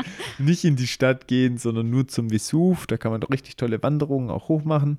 Wo wir da waren, war das Wetter erst top. Dann haben wir den Vesuv besucht und danach waren wir in Pompeji und da kam richtiges Pompeji-Wetter. Ja. Ja, es kam ein unfassbar krasses Gewitter, das habe ich mein Lebtag ganz selten erlebt. Und es war so krass, dass sie dann klar Pompeji verlassen mussten, sind dann ins Auto und wollten zurückfahren und das Wasser kam so in Strömen die Straße herab, dass man gedacht hat, man fährt durch Flüsse. Krass. Und teilweise konnten wir dann nicht mehr ähm, durch, ja, ins Tal runterfahren. Wir mussten immer gucken, dass wir irgendwo auf Straßenhöhe am Berg fahren, wo das Wasser an uns vorbeiströmt, weil unten im Dorf hat sich das Wasser schon so gesammelt. So viel Aha. Wasser kam da raus. Und irgendwie fand ich es aber, äh, klar, so Wetter ist immer ärgerlich, aber ähm, ich fand es irgendwie passend, dass es an dem Besuch An dem in Bombay Ort, war. ja. Genau, richtig. Ja. Weltuntergangswetter. Total. Ich konnte das richtig nachspielen Ja, quasi. krass, hey. Ja, mit einer anderen Katastrophe. Ja, Im viel, Okay. viel kleineren Maßstab. ja, zum Glück. Zum Glück. Nun gut, das mal so als kleiner Schwank und als kleine Geschichten rund Vielen um Dank Pompeii. dafür. Nichts zu danken. Okay. Wir sind wieder bei Cass. Der geht jetzt los, um rauszufinden, warum die ganzen Reaper hier sind. Und er sieht sich halt so um und die Reaper stehen alle reglos da und beobachten ihn nicht, sondern schauen alle in eine Richtung eigentlich. Nur einer in einem Gebäude schaut ihn irgendwie an und der hat so weiße, gruselige Augen und dreht sich dann weg und geht vom Fenster weg. Und Cass zappt sich dann rein in das Gebäude und geht dann einen Gang entlang. Und dann auf einmal kommt so weißes Licht ihm entgegen und eine Stimme sagt: Hallo, Bruder. Oh je. Oh oh. Mhm. Ja, und bei Ellen und Joe, die sind wieder im Auto und treffen sich dann mit Sam und Dean. Die Polizeistation ist leer und auch sonst ist alles leer und sie erzählen halt den beiden anderen dann von den Reapern, die Cass eben gesehen hat. Genau. Und in der nächsten Szene ist Cass dann in einem Ring aus Holy Fire eingesperrt und Lucifer ist hier. Und Lucifer fragt ihn dann auch so, ja, du bist ja bestimmt mit den Winchesters da. Und Cass ist so, nee, ich bin alleine gekommen. Alle wissen, dass er lügt. Aber, er aber- kann mittlerweile lügen. Das Ja. konnte er früher nicht. Stimmt. Und Lucifer bewundert auch so ein bisschen seine Loyalität und erkennt es so an, so, ah ja, okay. Ähm, und was auch ist, Lucifer kennt seinen Namen, weiß halt, wer er ist und fragt dann erstmal, wie die Autofahrt hierher war. Klar, erstmal ein bisschen Smalltalk. Bevor es der Bösewicht alles droppt. Und was sagt Cass? Langsam und eng. Ja. Ja, es, äh, Deswegen hat er da auch nicht aufgepasst. Er war so, oh, es ist viel zu eng hier. Ich kann meine Flügel nicht ausstrecken. was man aber schon bemerkt ist, dass Luzifers Hülle, ja, wir haben ja auch Mhm. mitgekriegt, wer den damals gekriegt hat, ähm, der wird halt so langsam beschädigt, der löst sich halt auf, der kriegt Schäden, sag ich mal. Ja, seine, sein Gesicht und auch seine Hände sind irgendwie so ein bisschen, die Haut blättert so ab. Ja, wie so. Brandblasen fühlt Ja, sich so, wenn oder man so das richtig krassen aus. Sonnenbrand hat, sieht Ja, man auch genau, so aus. Ne? richtig. Ja. Ja, und Lucifer bestätigt es halt, dass er sich jetzt langsam aber sicher mal Sam holen müsste. Weil Genau. seine Hülle halt nicht mehr mitmacht und er braucht seine, ja, seine Endhülle, sag ich mal. Der sagt auch so, der kann mich nicht für immer halten. Hm. Das ist so dass ich die Aussage, die er sagt. Ja, und was ist die Strategie von Lucifer? Er macht halt recht gutes Wetter mit Cass und versucht halt hier so, hey, guck mal, du und ich, wir sind so die Hm. Engel, die rebelliert haben. Wir sollten uns zusammentun und nicht gegeneinander. Aber Cass, der, ja, denkt da nicht wirklich realistisch drüber nach, sondern will lieber sterben, dass er sich mit äh, Lucifer zusammentut, was ich auch echt nachvollziehen kann. Ja. Ja, aber es ist auch mal wieder so eine Drama-Aussage. So, ah, ich würde lieber sterben, als mit dir zusammen. Es hatte das Drama hatte von Dean, glaube ich. glaube aber ähm, ja, ich finde es krass, was Cass für eine Entwicklung gemacht hat, weil er hier jetzt echt bereit ist, für die Winchesters zu sterben. Bestimmt. Das war ja früher indiskutabel. Total. Und also er hat sich schon also, gebunden jetzt und entschieden Voll. auch. Wobei ich aber auch echt es sehr verzweifelt finde von Lucifer, dieses Angebot ist so richtig so, komm zu mir. Ich glaube nicht mal, dass er es richtig ernst meint. Mhm. Ich glaube, Testet er seine Loyalität. ich weiß irgendwie auch nicht so richtig. Ich, also ich habe auch später noch mal was zu seiner Art, weil ich finde, das ist jetzt die erste Folge, wo man ihn so ein bisschen richtig kennenlernt, Lucifer. So ein Echt? bisschen wie, ja, finde schon. Weil wir haben davor immer nur so kurze Szenen mit ihm gehabt und das ist jetzt die erste Folge, wo man so, wo er so mehr als drei Sätze sagt. Und nicht nur sagt, Sam, ich, ich brauche dich äh, als Hülle. Ich finde, die erste Begegnung mit Sam haben schon relativ viel über ihn so ein bisschen erfahren. Er hat ihm Ja. ja schon mal angeboten, sag ja und keine Ahnung. Genau, aber das ist halt so, da ging es halt nur darum, Sam zu überzeugen, Mhm. auf seine Seite zu kommen. Und jetzt merkt man halt, wie er so um andere Leute rum agiert, wie, es, wie er generell seine Art so ist und so.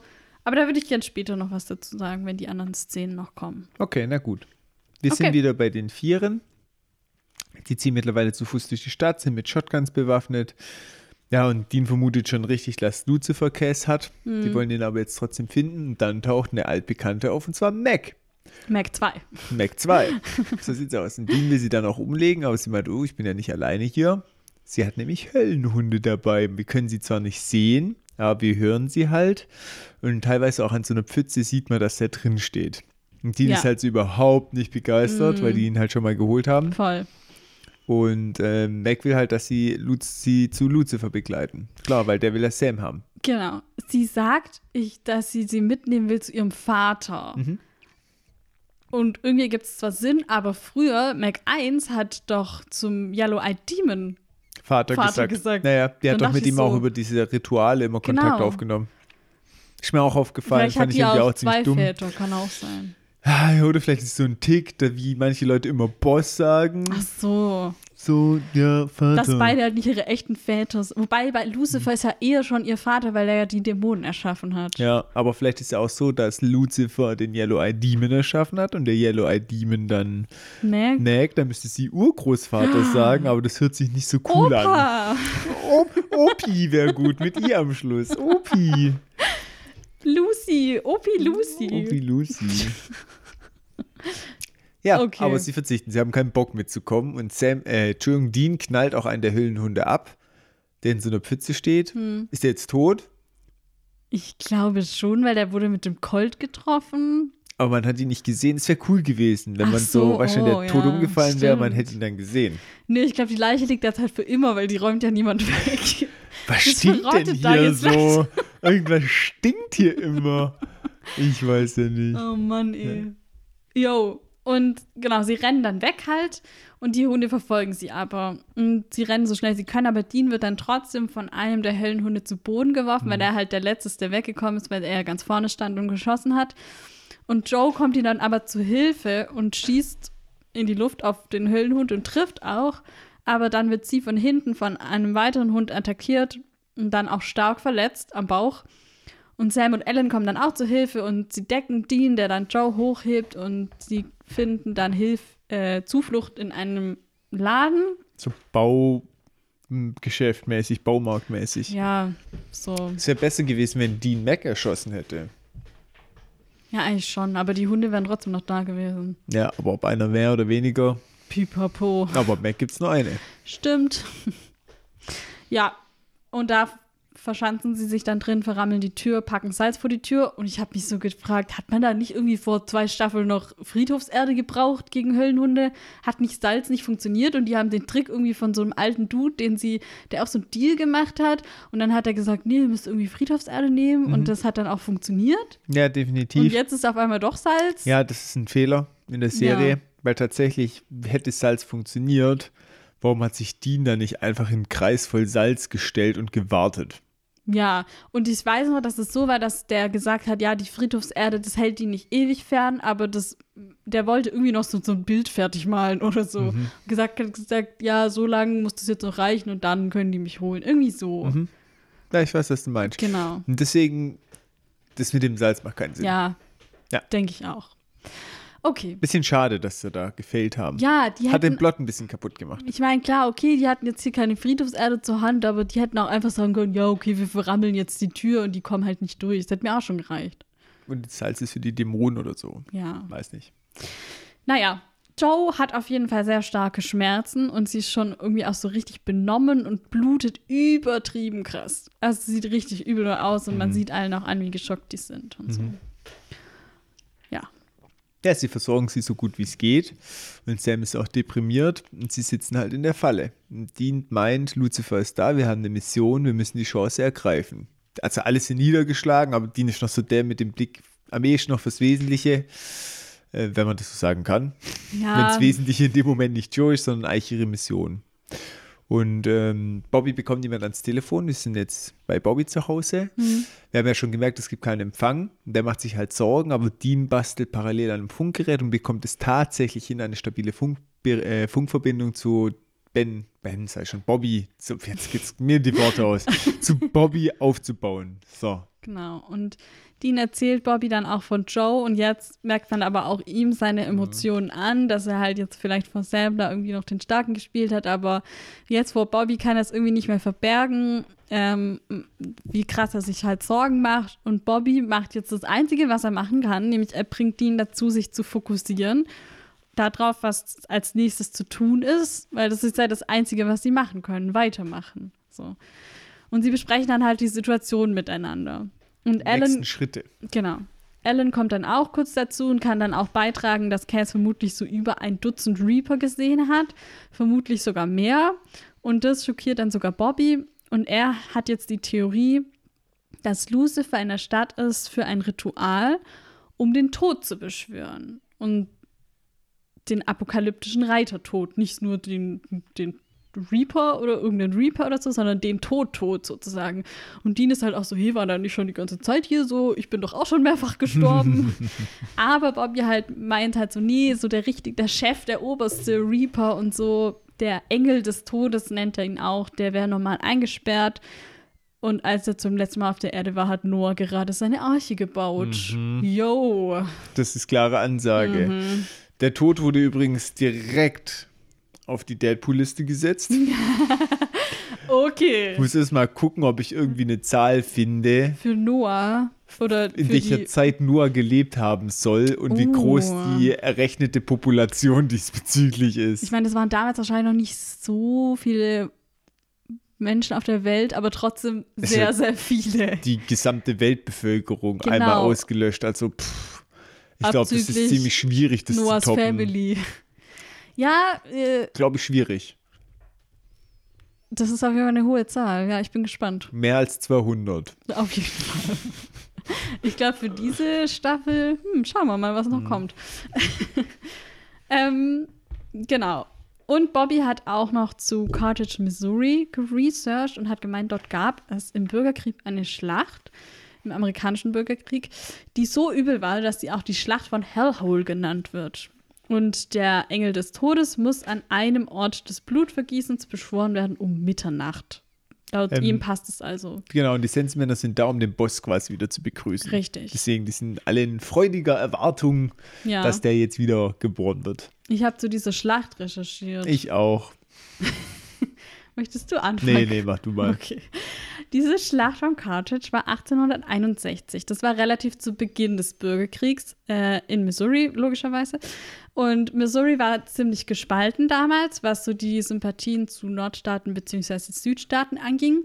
Und der Gouverneur von Missouri hat zwar erst noch so nach außen so neutral getan, aber eigentlich war das schon auf Seite von den Südstaaten äh, und hat auch so Präsident Lincoln zum Beispiel Truppen verweigert und so und sich da schon relativ quergestellt. Und die Situation hat sich dann halt immer weiter zugespitzt zwischen den Unionstruppen und der Missouri State Guard, die auch vom Gouverneur selbst angeführt wurde. Und dann kam es am 5. Juli zu einem Aufeinandertreffen der beiden Truppen bei Carthage. Und die Unionstruppen waren viel weniger als die aus Missouri, äh, die dann auch in dem Zug die Südstaatenflagge gehisst haben. Ähm, aber sie waren halt besser be bewaffnet. Ähm, es wurde dann auch den ganzen Tag gekämpft, aber am Ende mussten sich dann die Unionstruppen zurückziehen. Und es sind 200 der Südstaatler und 44 von der Union gestorben. Und die Schlacht war für den Bürgerkrieg insofern wichtig, weil es halt eine der erstes, ersten strategischen Schlachten war. Und es ist auch die einzige Schlacht, bei der ein Gouverneur selbst Truppen in die Schlacht angeführt hat. Finde ich schon krass, Mhm. oder? Ja, aber wenn man de facto diesen Sachverhalt, dass der Gouverneur selber angeführt hat Ja. und dass es eine der Schlachten war, ich habe da nochmal ein bisschen tiefer recherchiert, diese Schlacht war vollkommen bedeutungslos für den Ausgang und den Verlauf des Das Krieges. auf jeden Fall, genau. Weil sich die Nordstaaten zurückgezogen haben und die haben versucht, jedes Scharmützel zu vermeiden. ja, Und die haben es auch geschafft, mehrere Tage den Gefechten aus dem Weg zu gehen, was eigentlich schon eine gute Leistung war. Aber am Ort des Blutvergießens, da war Carthage der maximal falsche Ort. Das- es sind 240 Leute gestorben, was super wenig war für den Das wollte ich jetzt Bürgerkrieg. gerade sagen. Die war nicht so krass wie Bobby tut. Genau. Und die Schlacht von Hellhole ist eine, eigentlich eine andere. Mhm. Es gibt Hau raus. nämlich schon eine Schlacht. Ähm, und das war die Schlacht von New Hope Church. Und das war drei Jahre später, 1864. Das sind insgesamt 2000 Tote gab es da. 1600 auf der Seite der Union, äh, die aber, aber trotzdem gewonnen haben. Und die haben dann auch die Schlacht danach Hellhole getauft, weil es halt so ein unwegsames Gelände war. Es hat super stark geregnet irgendwie, schwere Artillerie und so. Also es war einfach krank. Mhm. Und deswegen wurde das Hellhole getauft und es war, die haben jetzt halt hier diese Schlachten so ein bisschen vermischt irgendwie. Aber warum haben sie es nicht richtig recherchiert? Ich glaube schon, dass sie es richtig recherchiert haben. Aber die hätten halt nach New Hope Church gehen Ja, müssen. warum sind sie nach Carthage Weiß ich gegangen? nicht. Wäre doch ein leichtes gewesen, einfach zu sagen, wir sind halt jetzt hier in. Eigentlich schon. Ja. Keine Ahnung. Die dachten halt, es wird ja bestimmt nie jemand einen Podcast Ha. darüber machen und es so Weit genau gefehlt. recherchieren. Weit gefehlt. Wir haben euch. Ja. So, und laut Bobby äh, war diese Schlacht auf dem Land von einem gewissen William Jasper auf dem seiner Farm. Und da wird wahrscheinlich auch das Ritual stattfinden. Mhm. So. Gut, dann sind wir wieder bei Castle Lucifer im Keller. Wo auch Im immer, Keller. was für ein Keller das ist. Meg taucht auf und erzählt halt, dass sie die Winchesters in diesem Geschäft festgenagelt hat und was sie halt jetzt machen soll. Und äh, Lucifer sagt, du machst jetzt erstmal gar nichts. Das findet Meg erstmal echt überraschend. Aber er meint, alles hat seinen Grund. Habe ich nicht verstanden. Ja, ich glaube, der spielt da auf was an, was er später auch noch sagt. So, der hat gar nicht vor, die hier heute umzubringen. Der will, der, der weiß, es wird eh alles so kommen, wie ich das will. Ja, aber warum bringt das sie nicht einfach um? Also gut, Sam. Okay, vielleicht ist sein Plan auch, wenn wir ja Sam umdrehen und die Hülle kriegen, vielleicht weiß er ganz genau, wenn er Dean umbringt, dann wird das nichts mehr. Kann schon sein. Vielleicht will er es deswegen so hin manipulieren. Also ich habe das Gefühl, weil das später auch noch mal was in die Richtung sagt, so der spekuliert einfach sehr darauf, dass das Schicksal schon zuschlagen wird und er, dass er gar nicht so viel machen muss, um dass es so kommt. Aber wenn er Dean irgendwie abmurksen könnte, dann hätte er halt gegen, also Michael seine Möglichkeit ist dann halt weg, was ja eigentlich ganz gut wäre. Ja, aber sind wir doch mal ehrlich, wenn der Dean abmurkst, dann gehen die anderen Engel kurz in die Hölle, befreien den wieder, Ton dann ist wieder. er halt wieder da, so, okay. ja, kann auch Das ist sein. irgendwie auch nicht, also, weißt du, der Tod ist nicht mehr so, wie Endgültig. er mal war. Früher war alles besser, da war so ein Tod noch ein Tod. ja. Ja, okay, kann, lass ich, lass ich zählen. Tatsächlich. Ja. Okay. Ähm, ja, Lucifer fragt halt Cass, ob er jetzt nicht seine Meinung mal ändern möchte, aber der bleibt halt dabei. Genau. Will halt loyal bleiben, ist ja auch okay. Jetzt sind wir wieder im Laden. Joe geht es immer schlechter und sie müssen jetzt halt bis Mitternacht zu dieser Farm kommen, wo das Ritual stattfinden soll und an den Höllenhunden vorbei. Acht. Acht Stück. Woher wissen die das? hab Die sind unsichtbar. Stimmt. Warum sind es acht Stück? Wer hat es denen gesagt? Sam hat kurz durchgezählt. Hat er das am Bellen gehört? Ach, das ist der Fifi, da höre ich doch noch den Hugo raus. Mensch, Ringo ist auch dabei. Was? Cerberus, da bist du ja, alter Junge. Komm mal her, du. Woher weiß er, dass es acht sind? Weiß ich nicht. Das ist eine gute Frage. Das ist totaler Trash. Das ist echt Trash, ja. Hm. Wie auch immer, ja, halt acht Höllenhunde, pipapo. Und so, die Frage ist jetzt, wie kriegen sie Alan und Joe in Sicherheit, damit sie zu der Farm kommen? Und sie planen jetzt schon, ja, äh, können wir irgendwie eine Trage organisieren für Joe? Aber Joe unterbricht sie dann und sie meint so, hey, ich kann mich nicht bewegen und ich kann auch nicht bewegt werden und meine Eingeweide werden hier nur noch durch eine Bandage drin gehalten. Eingeweide ist ein widerwärtiges So, Wort. es- aber irgendwie passt es auch zu dem, was es beschreibt. Eingeweide. Oder? Wenn es ein passendes Wort gibt, dann Eingeweide. Bäh. Man kann sich das so richtig vorstellen, das Bäh. Wort, oder? Ja, irgendwie schon. Geil, aber ich liebe es, wenn Worte so sind. Was? Wie wenn, wenn Worte so sind, dass man denen schon das anhört, was sie meinen. Mach mal ein Beispiel. Ja, da gibt es ein sehr gutes Beispiel von Terry Pratchett, da erinnere ich mich immer wieder dran. Das ist, äh, ich weiß nicht in welchem Buch, aber wie auch immer, da geht es genau um das, nämlich um die Worte glitzern und glimmen. Und glitzern ist so ein, weißt du, es klingt schon so wie, ja, das funkelt so und es glitzert einfach so. Und glimmen ist so was, was Dumpferes, was ruhigeres irgendwie. Glimmen, ja, das, das glimmt so vor sich hin. Weißt du, wie ich Dass meine? es überhaupt im Deutschen funktioniert. Ja, da muss ja jemand, der es übersetzt hat, echt genial gewesen Richtig, sein. finde ich auch. Mhm. Und ich finde es faszinierend, dass es ja dann nicht nur in In- unserer Sprache Mhm. so ist, sondern in vielen Sprachen, dass es, dass irgendwie die Worte auch irgendwie, ich weiß nicht, wie, da gibt es bestimmt einen Fachbegriff Magie dafür. ist das Wort, Aber das du suchst. Dass es halt auch so klingt, wie das, was es meint. Mhm. Das finde ich schön. Okay. Wir haben heute irgendwie viel von, von Sprache. Ich weiß auch nicht. Aber ja, ich, ich weiß, was du meinst. Ich finde es ja grundsätzlich auch gut. Weil so sollten Worte ja eigentlich sein. Worte sollten Ja. eigentlich intuitiv sein. Ja, irgendwie Dass man das schon. Wort hört und auch wenn man das Wort nicht kennt, gleich denkt, das bedeutet bestimmt das. Ja, das finde ich auch recht gut, wenn Worte so sind. Ja, ja, genau, du sagst es. Man kann einfach sofort, man versteht sofort richtig. Recht clever. Genau. Ja, ähm, aber wir sind uns, glaube ich, einig, Eigengeweide ist ein Wort, was irgendwie, Ja, es klingt halt eklig, aber das muss es ja auch. ja, und ja, irgendwie es passt. Naja, okay, gehen wir weiter. Ja, auf jeden Fall, sie hält es für nicht realistisch, dass sie halt so irgendwie gehen. Deswegen äh, macht sie einen Vorschlag und sie sagt, ja, das Problem ist, sie kann nicht laufen, sie kann nicht kämpfen und zweitens, äh, wir haben alles da, um eine Bombe zu bauen. Hm. Also sprich, sie will sich als Köder opfern, den Jungs und Alan Zeit verschaffen, dass die abhauen können, weil klar, die Höllenhunde wissen wir ja schon, wenn die einmal Mhm. Witterung haben, dann lassen die nicht mehr locker. Und mit dieser Bombe erhofft sie sich, dass sie die in die Hölle fahren lässt, weil die Höllenhunde dadurch ja nicht tot werden, sondern Mhm. lediglich gebannt und dann wieder kommen können. genau. Ja. sie will, dass die anderen übers Dach abhauen und sie kann dann eben hier sitzen mit dem Finger auf dem auf Auslöser und die Hunde ins Jenseits schicken. Mhm.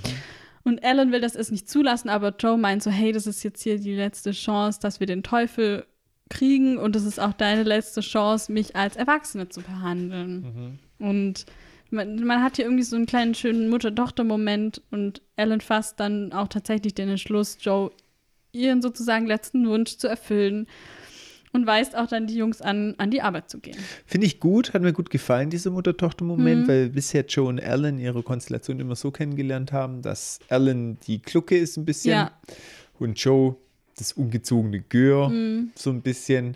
Und äh, der letzte Berührpunkt war ja, dass Dean überrascht ist, dass Alan mit Joe jagt. Mhm. Und hat sie gemeint, ja, ich jage mit ihr, weil ich sie nicht davon abbringen kann, damit ich auf sie aufpassen kann. Ja. Also auch aus der falschen Motivation eigentlich Ich glaube aber nicht mal, das habe ich auch damals schon gesagt, dass sie das wirklich so meint, aber dass sie einfach sehr schlecht darin ist, ihre Emotionen zu kommunizieren und dass sie das so ein bisschen auf so eine reibeisenhaftige Art sagt, so, ja, ja, ich passe halt auf die auf, aber eigentlich liebe ich sie schon und eigentlich finde ich, dass sie schon gut kann. Weißt du, glaube ich, dass sie es meint. Aber wenn sie es wirklich nicht könnte oder wirklich davon überzeugt wird, dass Joe das nicht könnte, wird sie es nicht machen. Das glaube ich nicht. du hast auch so eine reibeisenartige Art. Du meinst, das ist auch so, wenn ich dich beleidige, eigentlich möchte ich sagen, Thomas, ich mag dich schon. Mhm, Aber es ist immer sehr reibeisig. Betonung auf eisig. Ja. Doppeldeutig, schön. Schön. Okay. Ja. So, und dann bauen sie eben diese Bombe mit diesen ganzen Utensilien. Und Wie praktisch. die sind natürlich alle da. Gut, dass sie jetzt auch nicht in einem Buchladen gelandet sind. Wäre aber auch schwierig geworden mit den Dämonen draußen halten und den äh, Stimmt, und- ja. Ich habe hier ein Buch über Salz. Zählt das? oh nein, nimm es weg, nimm es weg. Ja, aber wir wissen ja, wenn sie in einer Pommesbude gelandet wären, wäre okay gewesen, weil sie hätten den Höllenhund einfach nur Pommes hinschmeißen würden, weil die hätten ja das Salz nicht vertragen. Ja, eben doch. Wir haben ja rausgefunden, dass Salz auf Pommes okay ist. Aber das vielleicht für die Höllenhunde wäre es trotzdem ungesund. Das wissen wir nicht. Vielleicht zählt es nur bei. Ruby nicht. Naja. Gut, am Abend ist es dann vollbracht. Und jetzt kommt dieser große Verabschiedungsmoment, wo sie sich von Joe verabschieden. Erst Dean, ja, wir sind jetzt auf der anderen Seite.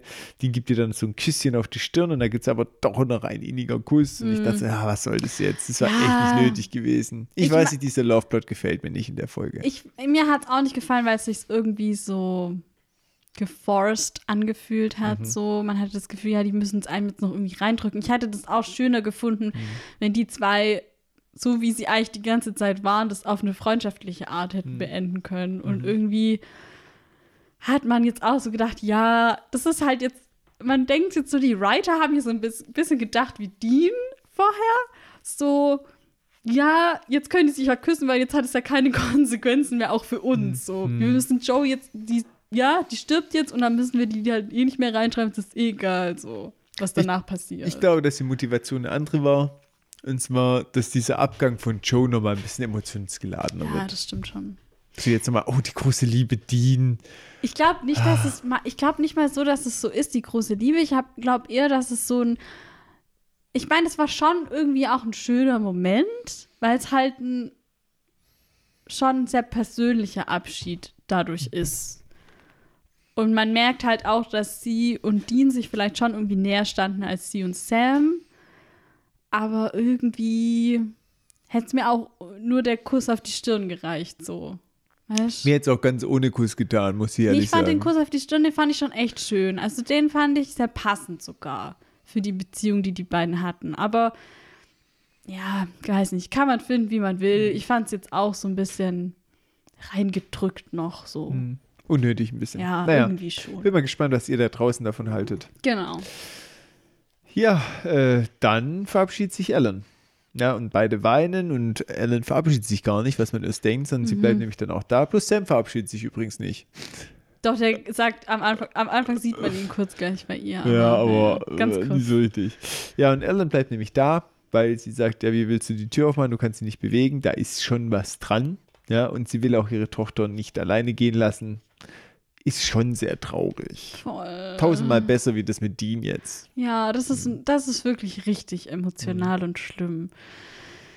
Ja, und sie schickt dann auch die Jungs regelrecht weg, weil die halt auch eigentlich sie hier nicht lassen wollen, damit sie auch noch stirbt. Aber sie sagt dann zu denen, nee, komm, ihr müsst gehen und so. Und sie sagt dann auch zu Dean, kick it in the ass, don't miss, sagt sie auf Englisch. Auf Deutsch wird es übersetzt mit, tritt ihm ordentlich in den Arsch, mach es richtig.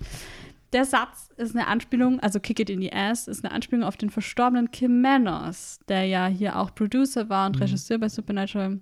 Anfang 2009 ist er verstorben, das habe ich ja auch schon erzählt.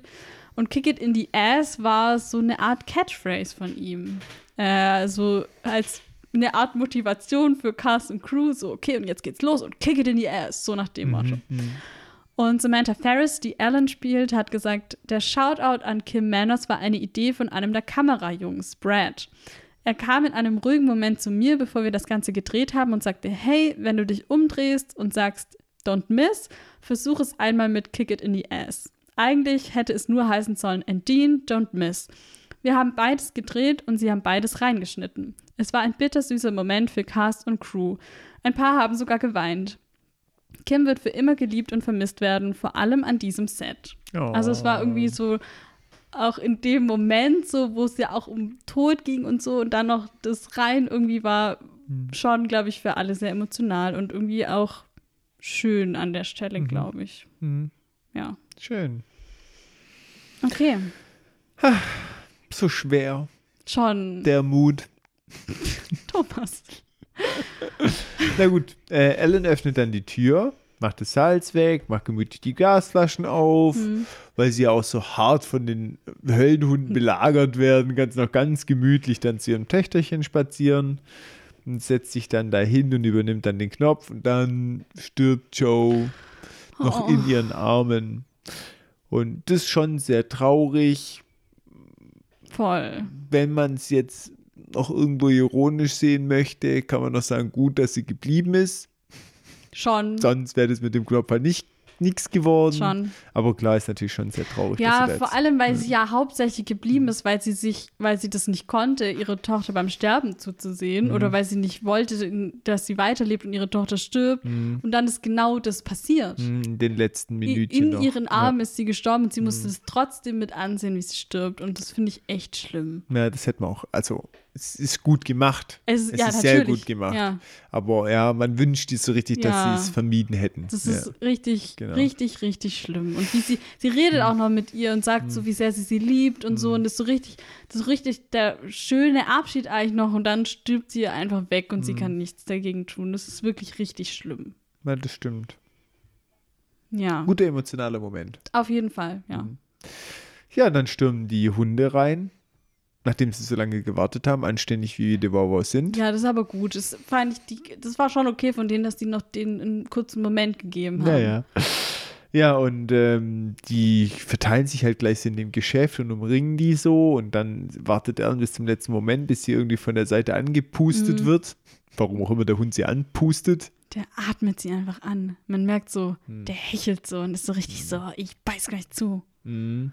Ja, und dann äh, drückt die den Knopf. Mhm. Und der komplette Laden explodiert. Mhm. Und Sam und Dean sehen es halt von der Straße aus. An der Feuerleiter. Stimmt, die sind über die Mhm. Feuerleiter So geflogen. ist es. Krass. Ja, ähm, die jetzt, klar, haben wir ja gerade vorher schon gesagt, die Hunde sind wahrscheinlich nicht tot, sondern irgendwo Aber in der schon, Hölle. ich glaube, dass die jetzt die nicht mehr suchen. Also, dass die jetzt halt zurückgeschickt sind und jetzt Hm. diesen Cent verloren haben und jetzt nicht mehr, also den Geruch von denen verloren Hm, haben und jetzt nicht mehr die holen kommen. So, Hoffen wir mal. hoffen wir mal. Ähm, zu der Explosion hat Phil Screecher gesagt, ursprünglich stand im Skript nur was von Eimern mit Steinsalz und Nägeln, aber ich meinte, lasst es uns größer machen, lasst uns noch etwas Propangas hinzufügen. Randy Skimque, der Chef des Special Effects Departments und seine Crew haben einen richtig guten Job gemacht. Es hat super lange ged- gedauert, es aufzubauen wegen der ganzen Sicherheitsvorschriften. Wir mussten auch mindestens 400 Meter entfernt sein und um eine Ecke, falls irgendwelche Stücke durch die Luft fliegen. Also die haben wirklich ein Set in die Luft gesprengt. Und einer der Produzenten, Cool. Jim Michaels, hat auch danach gemeint, so, dass die Explosion so groß war, dass sie einen Teil des Sets wieder aufbauen mussten, was eigentlich gar nicht geplant war, dass der explodiert. Und es hat dann zusätzlich 20.000 Dollar gekostet. Uh. Ups.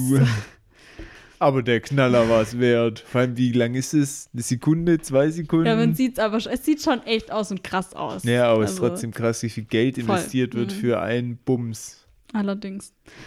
Ja, und dann wollte ich noch was sagen zum Ende von Alan und Joe, weil wir erinnern uns in Staffel 2, da kam raus, dass Joe, also da kam raus, wie Joes Vater bzw. Alans Mann gestorben ist. Und Joe war deswegen auch wütend auf Sam und Dean, weil der, wobei das eigentlich nicht so richtig, das, war- der Grund, das war auch der Grund, warum Ellen denen erst nicht vertraut hat, weil die halt gesagt hat, ja, ihr seid wie euer Vater. Und es war nämlich so, dass der Vater von Joe, von John eben als Köder benutzt wurde. Und dass er gestorben ist, als er versucht hat, seine Eingeweide drin zu behalten, nachdem er von einem Monster attackiert wurde. Und das ist hier natürlich voll die Parallele jetzt zu Joe, die jetzt eigentlich genau gleich gestorben ist wie ihr Vater. Oh, es ist interessant. Mhm. Das habe ich gar nicht mehr so gewusst. Ja, ich habe das auch nicht mehr so richtig auf dem Schirm gehabt und nur durch das Wiki Hm. bin ich da jetzt wieder drauf gekommen. Aber das ist einfach eine krasse Parallele. Und klar, sie hat es freiwillig gemacht. Wahrscheinlich im Gegensatz zu ihrem Vater. Wobei man es natürlich auch nicht so genau Vielleicht weiß, weil John, das, gemacht. John das überlebt hat, genau. Ja.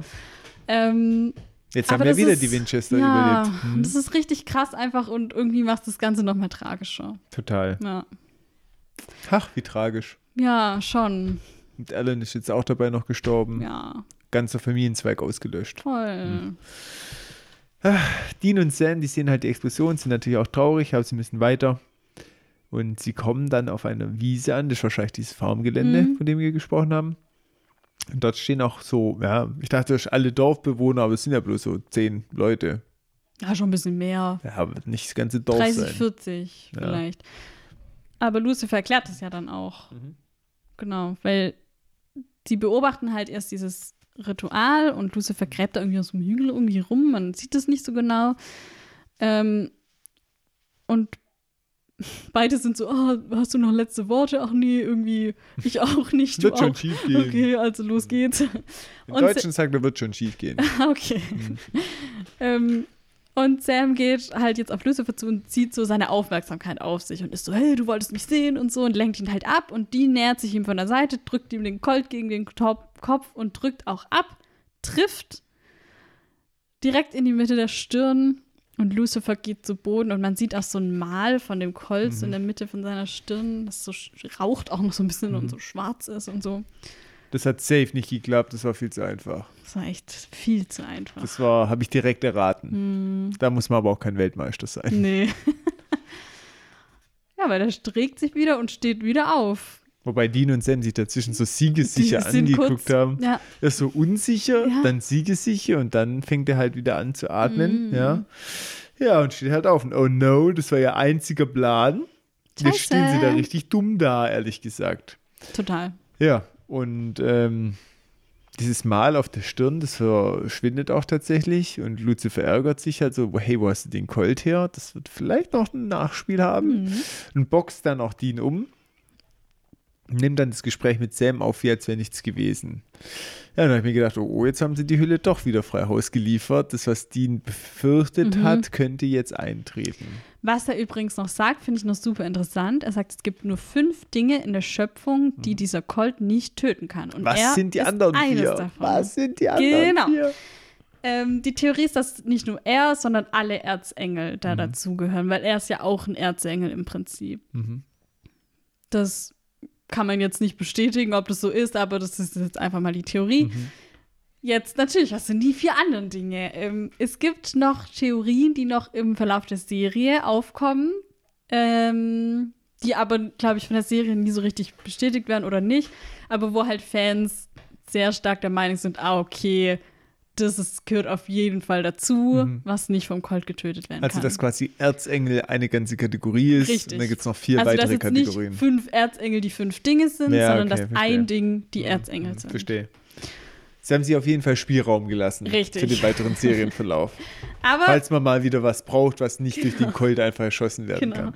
Ist ja Ähm, schon clever. Finde ich gut eigentlich. Finde ich auch gut. Und äh, falls wir dann irgendwann mal zu diesen Dingen kommen, würde ich das dann hoffentlich, wenn ich mich noch dran erinnere, an der Stelle auch sagen, dass die Theorie ist, dass diese Dinge, was auch immer das jetzt ist, dann nicht vom Colt getötet werden können. Da wir ein professioneller Podcast sind in Sachen Supernatural, so auf jeden Fall dran denken. Kein Problem, würde ich erinnern. sagen. Du darfst nicht so viel Zweifel in die Welt hinausbringen.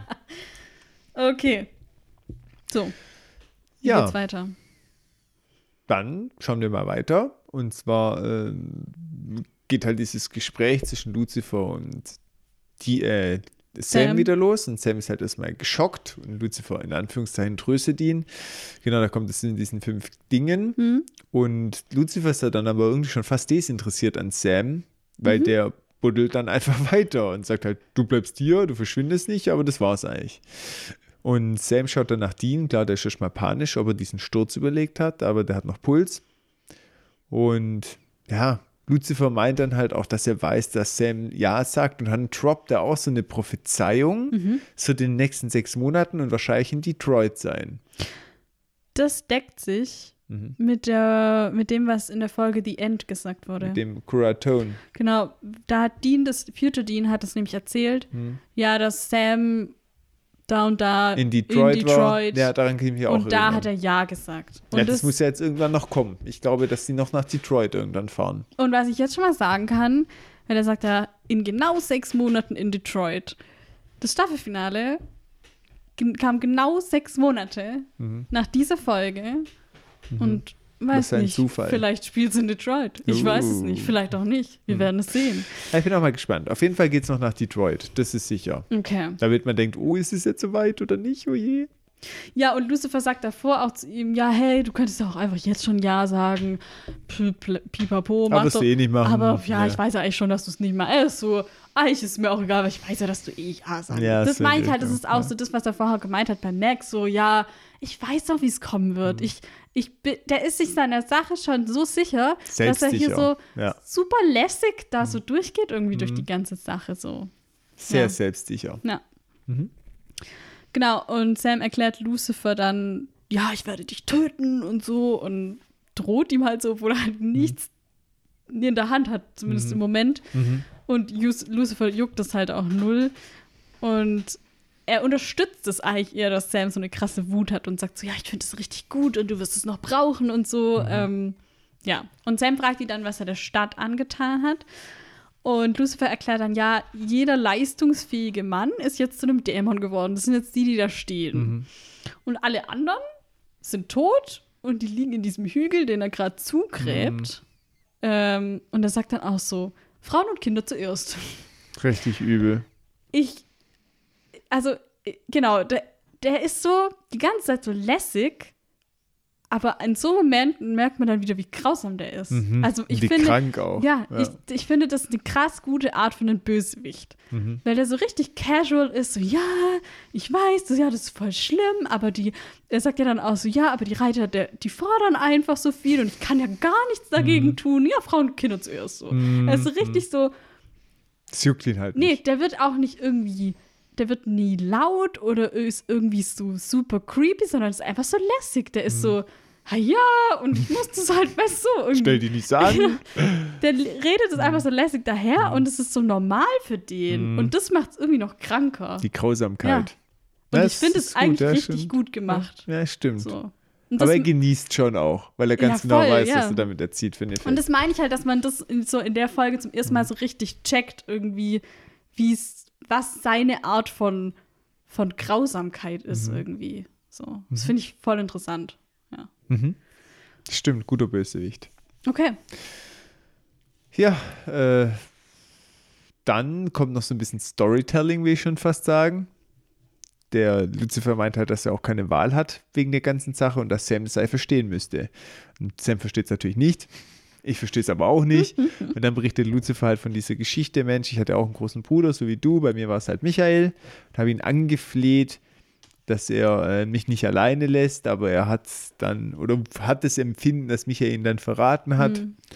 Und weil Lucifer seinen eigenen Kopf hatte, genau wie Sam. Irgendwie ist Lucifer so im Anwerbmodus. Der möchte Mhm. eigentlich alles auf seine Seite ziehen irgendwie. Er sagt auch, ja, mein Bruder hat mich ein Freak genannt, ein Monster. Und Mhm. natürlich will er hier so voll die Parallele ziehen zu Dean, der Mhm. das halt auch zu Sam gesagt hat am Ende der letzten Staffel und so. Diese Parallelen will er aufzeigen, so, ja, es ist dein Schicksal. So, Du wir bist sind wie gleich. ich. Ja, ja, genau. Ja. Und Sam antwortet ihm halt gar nicht und Lucifer muss auch jetzt das Ritual beenden, der ist nämlich busy eigentlich. Keine Zeit. Und er spricht jetzt so eine Inkantation und dann bringt er auch so die Dämonen dazu, seine Worte zu wiederholen. Und dann ist es auch der Moment, wo Dean so langsam aufwacht. Und die Dämonen schwören dann halt, ihr Leben als Tribut zu opfern. Und dann so einer nach dem anderen gehen sie so zu Boden und die Lichter gehen so aus, so bei denen so. Die sterben einfach weg. So. Mhm. Einer nach dem anderen. Und Sam hat auch so voll den geschockten Blick und Lucifer so, was? Es sind nur Dämonen. Mhm. Also das bestätigt die Theorie wieder von Crowley. Von Crowley. Ja, Der hat richtig. schon recht. Das Mhm. ist für den. Habe ich ja, mir auch aufgeschrieben. Kanonenfutter. Hier nochmal. Genau, Ne? ja. Mhm. Ob die Dämonen wussten, was sie da tun? Wahrscheinlich nicht, würde ich jetzt Mhm. mal sagen. Der hat bestimmt gesagt, ja, ich brauche für was Wichtiges. Hm, Kann gut sein. ja. ja, und genau das hast du schon gesagt, mit dem er sich angegriffen fühlt. Dann sind wir bei Cass und Mac, den wir schon fast vergessen. Naja, stimmt, die gibt es ja auch Die noch. stehen ja noch im Keller. ja, und Cass, also Mac soll ihn irgendwie bewachen und Cass öffnet so mit der Macht die Nieten bei so einem Rohr. Das heißt, er ist auch super mächtig. Ja, da hatten wir uns doch letztes Mal Genau. bei Beim Trickster. Gabriel gefragt, ja, genau. genau. richtig. Bei Gap. Gabe wohl eher. Gabe. Aber Hm. ja, weil wir, wir waren dann noch, so, ist es jetzt ein Erzengel-Ding oder können es alle? Weil wir Ja, hatten es genau. davor nur bei Raphael gesehen, aber äh, Cass kann das auch. Also es scheint jetzt. Also, die sollen mal nicht so tun, als können die dafür immer eingesperrt sein, weil irgendwie können sie sich doch immer befreien. So sieht's oder? aus. Mit so kleinen Dingen dann. Ja, also. Ja, Mac freut sich halt über den kommenden Sieg. Ist sich da schon ziemlich sicher und sie glaubt halt auch, dass die Dämonen dann in den Himmel fahren. Ja. Und Cass widerspricht halt und erzählt von der Begegnung mit Crowley, bei der er übrigens gar nicht da war. Ja, der hat das erzählt bekommen. ja, genau. By the way. Ähm, ja, und dann versucht er sie halt in so ein Gespräch zu verwickeln. Sie nennt ihn übrigens Clarence. Sie sagt, wir kommen in den Himmel, Clarence. Und das ist eine Anspielung auf die Serie A Wonderful Life von 1946. Und da gab es nämlich einen Engel namens Clarence, der zeigt einem Mann auf der Erde, dass das Leben so super lebenswert ist und hilft ihm so zurück, die Freude am Leben zu finden. Und dafür bekommt er dann am Ende seine Flügel und kommt in den Himmel. Hm. Und das ist hier ihre Ich habe den. Film gesehen. Ist ein Film, ich dachte eine Serie. Das ist eine Serie. Ich habe einen Film gesehen, wo so was ähnliches passiert. Vielleicht gibt es auch einen Film dazu, kann Mhm. gut sein. Wo auch so ein Mhm. Engel auf der Erde rumwandelt, nicht so recht weiß, wohin. Und Ah, dann okay. hilft er einem Menschen und dann am Schluss kriegt er seine Ah, Flügel ja, wieder. das klingt gleich. Ja, Ja. schön. Ja. Gut. Okay. Ja, und Mac sagt halt so, ja, nee, deine Theorie oder die von Crowley ist falsch und Lucifer ist unser aller Schöpfer und unser Gott. Und Er wird die Helfer belohnen. genau. Ja. Also die glaubt halt wirklich noch daran, dass er ihn, also dass er auch den Dämonen was Gutes tun wird und Ist so. immer blöd, wenn du auf der bösen Seite bist, weil du weißt nie, wann der auf der bösen Seite dich verrät. Stimmt, ja. Auf der guten Seite ist einfacher. Stimmt. Ja, tatsächlich. Meistens zumindest. Ja. Ja, aber das ist jetzt auch der Moment, wo Cass dieses Rohr gelöst hat und es kracht dann runter und stößt Mac dann zu ihm in den Kreis. Mhm. Und er hat versucht jetzt, sie so wegzudingsen, Mhm. zu töten mit seiner Stirn, Hand an die Stirn, Ding, aber er hat nicht genug Power und sie lacht ihn auch ein bisschen dafür aus, weil er halt vom Himmel Mhm. abgeschnitten ist und nicht mehr so die krassen Kräfte hat wie davor. Und dann sieht es kurz so aus, als würden die sich gleich küssen. Und Mhm. Mac ist es super flirty, aber das ist sie ja eh immer irgendwie Mhm. mit allen. Und dann wirft Cass sie aber einfach auf den Boden über diesen Feuerring drüber und dann, sie schreit halt wie am Spieß und er geht einfach über sie drüber und verlässt den Kreis. Yo. Ja, weil ich nicht so ganz verstanden habe. Fragen. Ja, okay. Einerseits, warum schreit sie? Macht heiliges Feuerdämon auch was? Ich glaube schon. Wäre ja voll praktisch, da könnte man dann mal so einen Flammenwerfer gegen so Dämonen einsetzen. Ist ja viel besser wie so Shotguns eigentlich. Ja, schon. Zweite Frage. Wenn Cass den Kreis verlassen kann, wenn da was drauf liegt, warum nimmt er sie nicht seinen Trenchcoat? Äh, ja, gute Frage. Dann legt ihn doch einfach hin und lauft drüber. Vielleicht zählt nur menschliches Fleisch. Dämonisches Fleisch. Ich weiß ja nicht so recht. Wird schon ziemlich dünn, oder? Mm, Also, Was gut, ich meine, der? Trenchcoat, ja, der geht vielleicht auch in Flammen auf. Weiß ich jetzt nicht. Der brennt Hm. bestimmt gut. Zu schnell meinst du? Mhm. Aber wenn man den so mehrlagig nimmt. Also weißt du, was ich meine? Irgendwie Ja. so ein bisschen, ich muss nur irgendwas drauf. Warum pinkelt's ernst nicht aus? mein Gott. Im Notfall pinkelt das stell halt dich doch aus. nicht so an, ey. Ja, Müssen also du weißt, Engel überhaupt pingel, pinkeln? Das könnte auch da dran liegen. Ja, du verstehst, wo ich hin möchte. Das ist Ja. irgendwie, dass nur dieses Feuer kurz ausgehen muss, damit man durchkommt, wird ein bisschen dünn. Ja, vielleicht liegt halt wirklich an dem Körper, der es halt Hm. krasser abschirmt als jetzt ein Stück Stoff. Weiß ich nicht. Das wäre jetzt die einzige Erklärung, die ich habe. Hm. Aber ich gebe dir recht, es ist nicht. Es, es, mir fehlen da auch so ein paar Regeln, was diesen heiligen Kreis angeht. Wie cool wäre das, wenn wir mal sehen, dass ein Engel das einfach rauspinkelt oder so ein Dämon die Zeichnung einfach kaputt pinkelt. Aber das wäre eigentlich so ein Trickster-Move gewesen. Das Ja. hätte Gabriel doch machen ja, können. eigentlich schon. Vielleicht hätte das Mann. gemacht, wenn es gegangen wäre. Ich glaube auch. Hm. Ja, okay. Naja. Dann sind wir wieder bei Lucifer, glaube ich, ne? Ja, Der hebt die Arme, die Erde bebt und Cass kommt zu Dean und Sam und dann zappt er die einfach so weg. Hm. Aber sind der Lucifer gar nicht so schlimm. nee, der nimmt es so mit einem Lächeln eigentlich zur Kenntnis. Ja, genau. Das ja, heißt, ja, seine wir Wege sehen geht. uns wieder. Genau. Und dann erhebt sich der Tod wie mit so einem kleinen Erdbeben. Und ich glaube, er ist größer als Lucifer. Wir haben so eine Perspektive wie von So. oben auf Ja, Lucifer man weiß runter. es irgendwie nicht so richtig. Ja, genau. Aber er blickt so in eine Richtung und sagt so, oh, hello, Death. Hm. Und dann ist es vorbei. Ja, und irgendwie, ich habe den Plot anders kommen sehen. Mhm. Wie ich habe hättest du den drauf Plot kommen spekuliert, dass sie dann so, oh nein, der Tod, und dass sie den mit dem Colt erschießen. Ah. Den Tod mit dem Colt erschossen. Aber vielleicht ist der Tod eins von den fünf Dingen. Weißt du jetzt nicht. Kann sein. Wissen wir nicht. Die hatten jetzt schon schlechte Erfahrungen mit dem Colt. Die machen das jetzt nicht nochmal. Sie haben so viel Muni. Haut Außerdem, drauf. ich glaube, die wissen halt jetzt auch gar nicht, was sie erwartet bei dem Tod. Also ich glaube, es ist schon gut, jetzt erstmal sich zu sammeln, Mhm.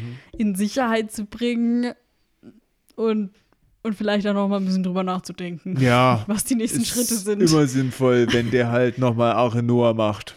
Da kannst du dich erstmal nochmal irgendwo zurückziehen. Ja, Guckst halt, dass du eine Nussschale am Start hast. Ja, ist schon okay.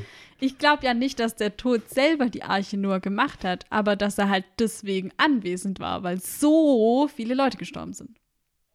Dass sie ja, doch, den deswegen dies mit befreit der haben. Sinnflut war der, glaube ich.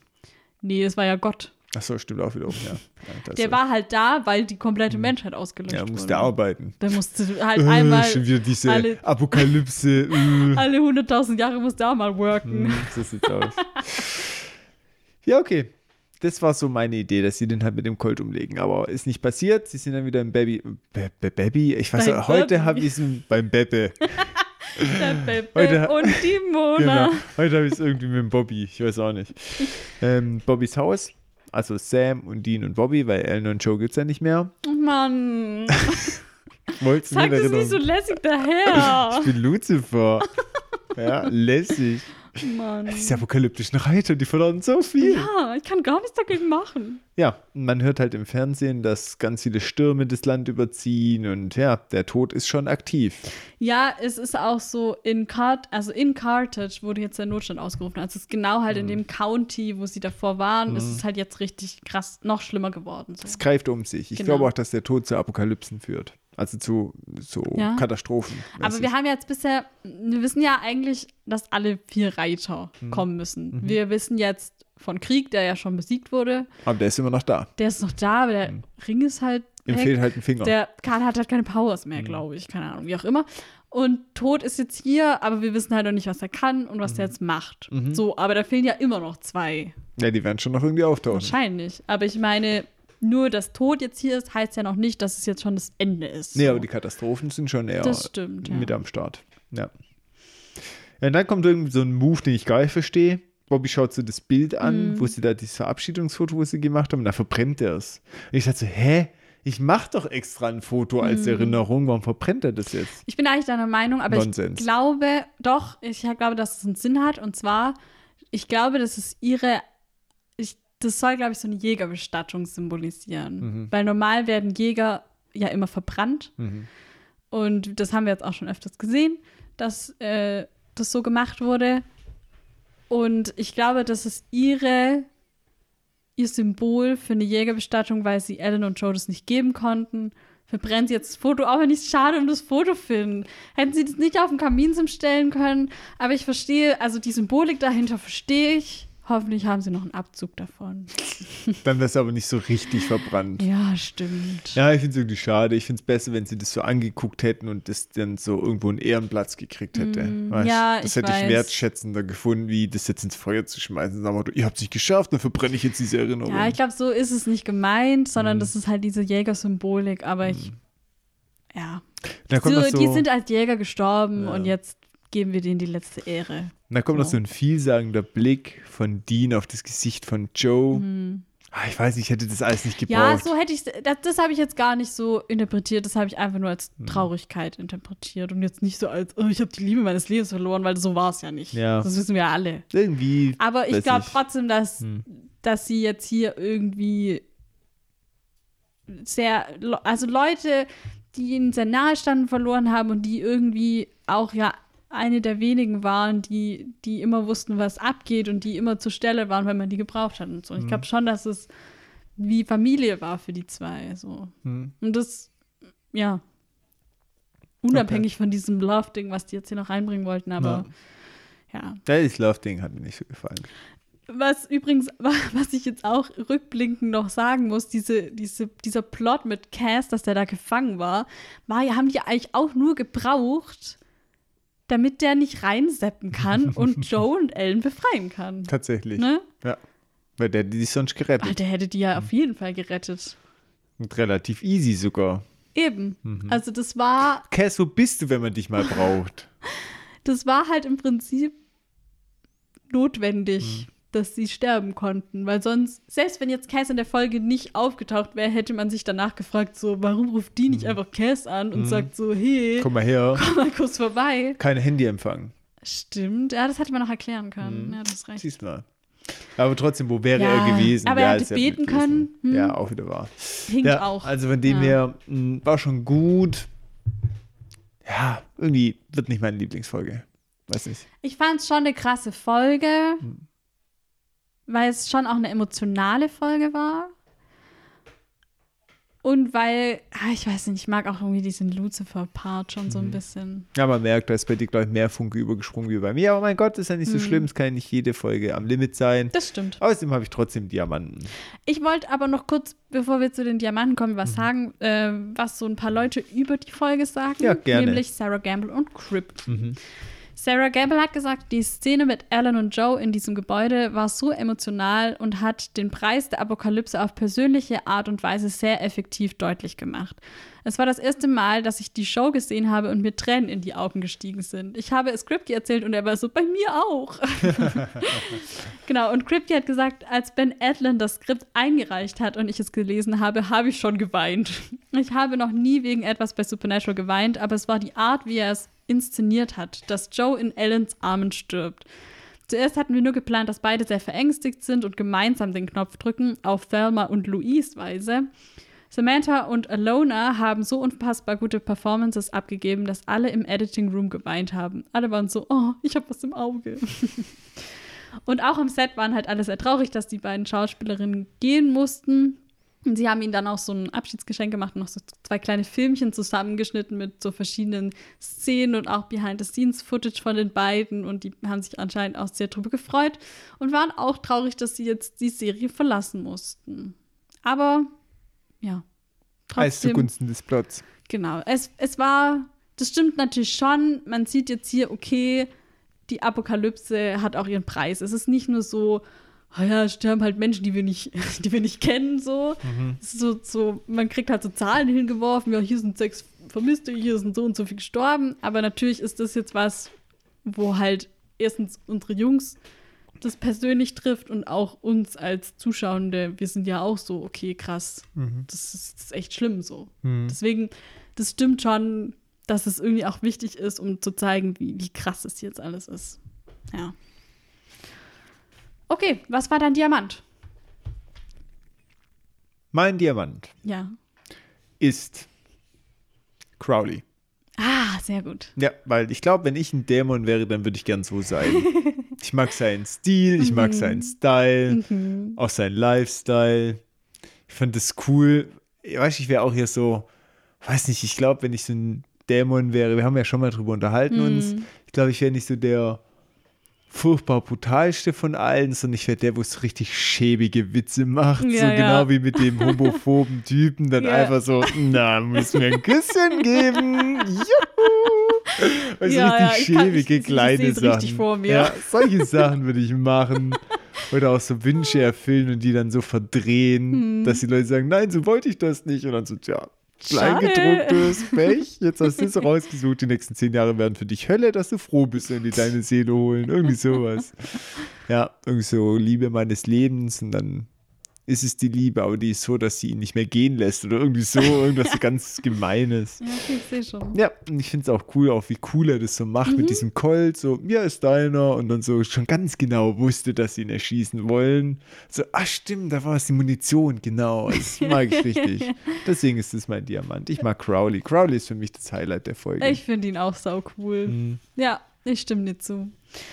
Mein Diamant war aber der emotionale Teil der Folge, und zwar der Abschied von Alan und Joe. Ich Mhm. habe schon mal gesagt, dass es so eine grausame Ironie ist, dass Alan das halt nicht ertragen konnte, Joe sterben zu sehen, und dann hat sie es halt doch mit angesehen. Wobei das mit dem Vater schon, hätte ich das davor gewusst, Ja. hätte es vielleicht sogar mein Diamant gewonnen, weil es schon cool ist, dass sie jetzt wirklich auf die gleiche Art und Weise Genau, geht. ja, das finde ich nämlich auch. Diese Parallele, die einem jetzt nicht ins Gesicht gedrückt wird, sondern man Mhm. muss es halt wissen, aber dann ist es halt irgendwie umso cooler noch oder Umso krasser wertvoller. einfach. Ja. Und ja, ich weiß nicht, man hat die, die zwei waren schon gute Verbündete und waren halt immer da und irgendwie tut es einem jetzt auch weh, die jetzt gehen zu lassen und Mhm. die waren schon cool und man hat die einfach ins Herz geschlossen und und das Schlimmste finde ich noch, dass sie sich halt geopfert haben für diese Sache, um den Teufel zu töten und dann hat es nicht mehr funktioniert. Hm. Der Colt hat nicht funktioniert. Der ganze. Plan war für den Arsch. Ja. Die hätten das, wenn die das vorher gewusst hätten, dass es nicht funktioniert, hätten, wären, hätten die halt überlebt. Und Mhm. die haben sich hier, die haben gesagt, ja, wir müssen das durchziehen, weil das ist die Chance jetzt und so und wir können es schaffen. Und dann hat es halt nicht funktioniert. Und das ist halt noch mal noch grausamer Mhm. irgendwie. Richtig traurig. Voll. Ja. Sorry, dass wir jetzt auf so einem Downer enden. Ja, total. Aber es war muss auch auch eine mal geben. Downer-Folge. Was Ja, soll man sagen? Aber vor allem haben wir trotzdem geliefert. Das ist wieder eine der längeren, fast zwei Stunden. Ja, es gab viel zu sagen. Ja, tatsächlich. Viel Research. Voll. Ja. Ja. Gut. Okay. Ja, da machen wir jetzt auch mal einen Knopf dran für heute. Ja. Die schlechte Stimmung dürft ihr alleine ausleben. Hoffentlich geht es nächste Woche ein bisschen positiver weiter. Wir sind nicht hier, um euch gut, damit ihr euch gut fühlt. Ihr sollt euch scheiße fühlen. Oha, wie mies. Nein, nein, Nein. Wir leiden ja mit euch. So ist es. Genau. So ist Geteiltes Leid ist halbes Leid. Richtiges Sprichwort wieder von Thomas He. So ist es. Ich verdopple den Einsatz. Nun gut, in diesem Sinne wünschen wir euch wieder eine schöne Woche. Lasst es euch gut gehen. Übrigens, Töff und ich fahren zwischenzeitlich in den Urlaub. Yay! Juhu! Skifahren! So sieht's aus. Äh, nur äh, damit ihr euch auch ein bisschen neidisch fühlen könnt. Aber keine Angst, nächste Woche kommt natürlich trotzdem eine Folge. Also, wenn wir es hinkriegen, irgendwie. Ja, nee, ich Spaß. schon. wir ja, kriegen schon das hin. kriegen wir schon hin. Vielleicht gibt es sogar auch ein Foto auf Insta. Oh, das wäre krass. Das Ja. wäre richtig krass. Wir haben schon mal eins geschickt. Stimmt, ja. Hä? ich will nur, dass die Leute jetzt denken, boah, krass, das wird richtig krass. Wir nehmen einfach das von letzten Jahr. Wir tun so, als wenn wir Nee, das ist, Skifahren. das ist richtig. Nee, das machen wir nicht. Aber an der gleichen Stelle in genau der gleichen Position. Vor allem, wir haben die genau die gleichen Jacken Na an. klar. Dann lenken die Leute wirklich Nee, von wir machen Zimmer. diesmal eins auf der Piste, okay? Nee, wir machen ein Video von dir. Nee, auf Von keinen dir, Fall. wie du nee, fährst. auf keinen Hä, Fall. na klar. Nee, wir machen ein Rennen, wer schneller unten Ja, ist. genau, richtig. Das ist ein sehr langes Video Nee, wir dann. machen eins aus dem Lift. Ja, nee, wir machen einfach ein Foto wieder auf dem Gipfel, okay? Na gut. Ja, also ich überlege mir noch was Nee, Kreatives. überleg keine du dir Angst. mal was Ja, Kreatives. Ich kämpfe so lange mit meinem Board. gut, also in dem Sinne wünschen wir euch eine wunderschöne Woche. Lasst es euch gut gehen. Alles Gute und viele Grüße von eurem Lieblingspodcast-Team. Winchester. Ja. Surprise!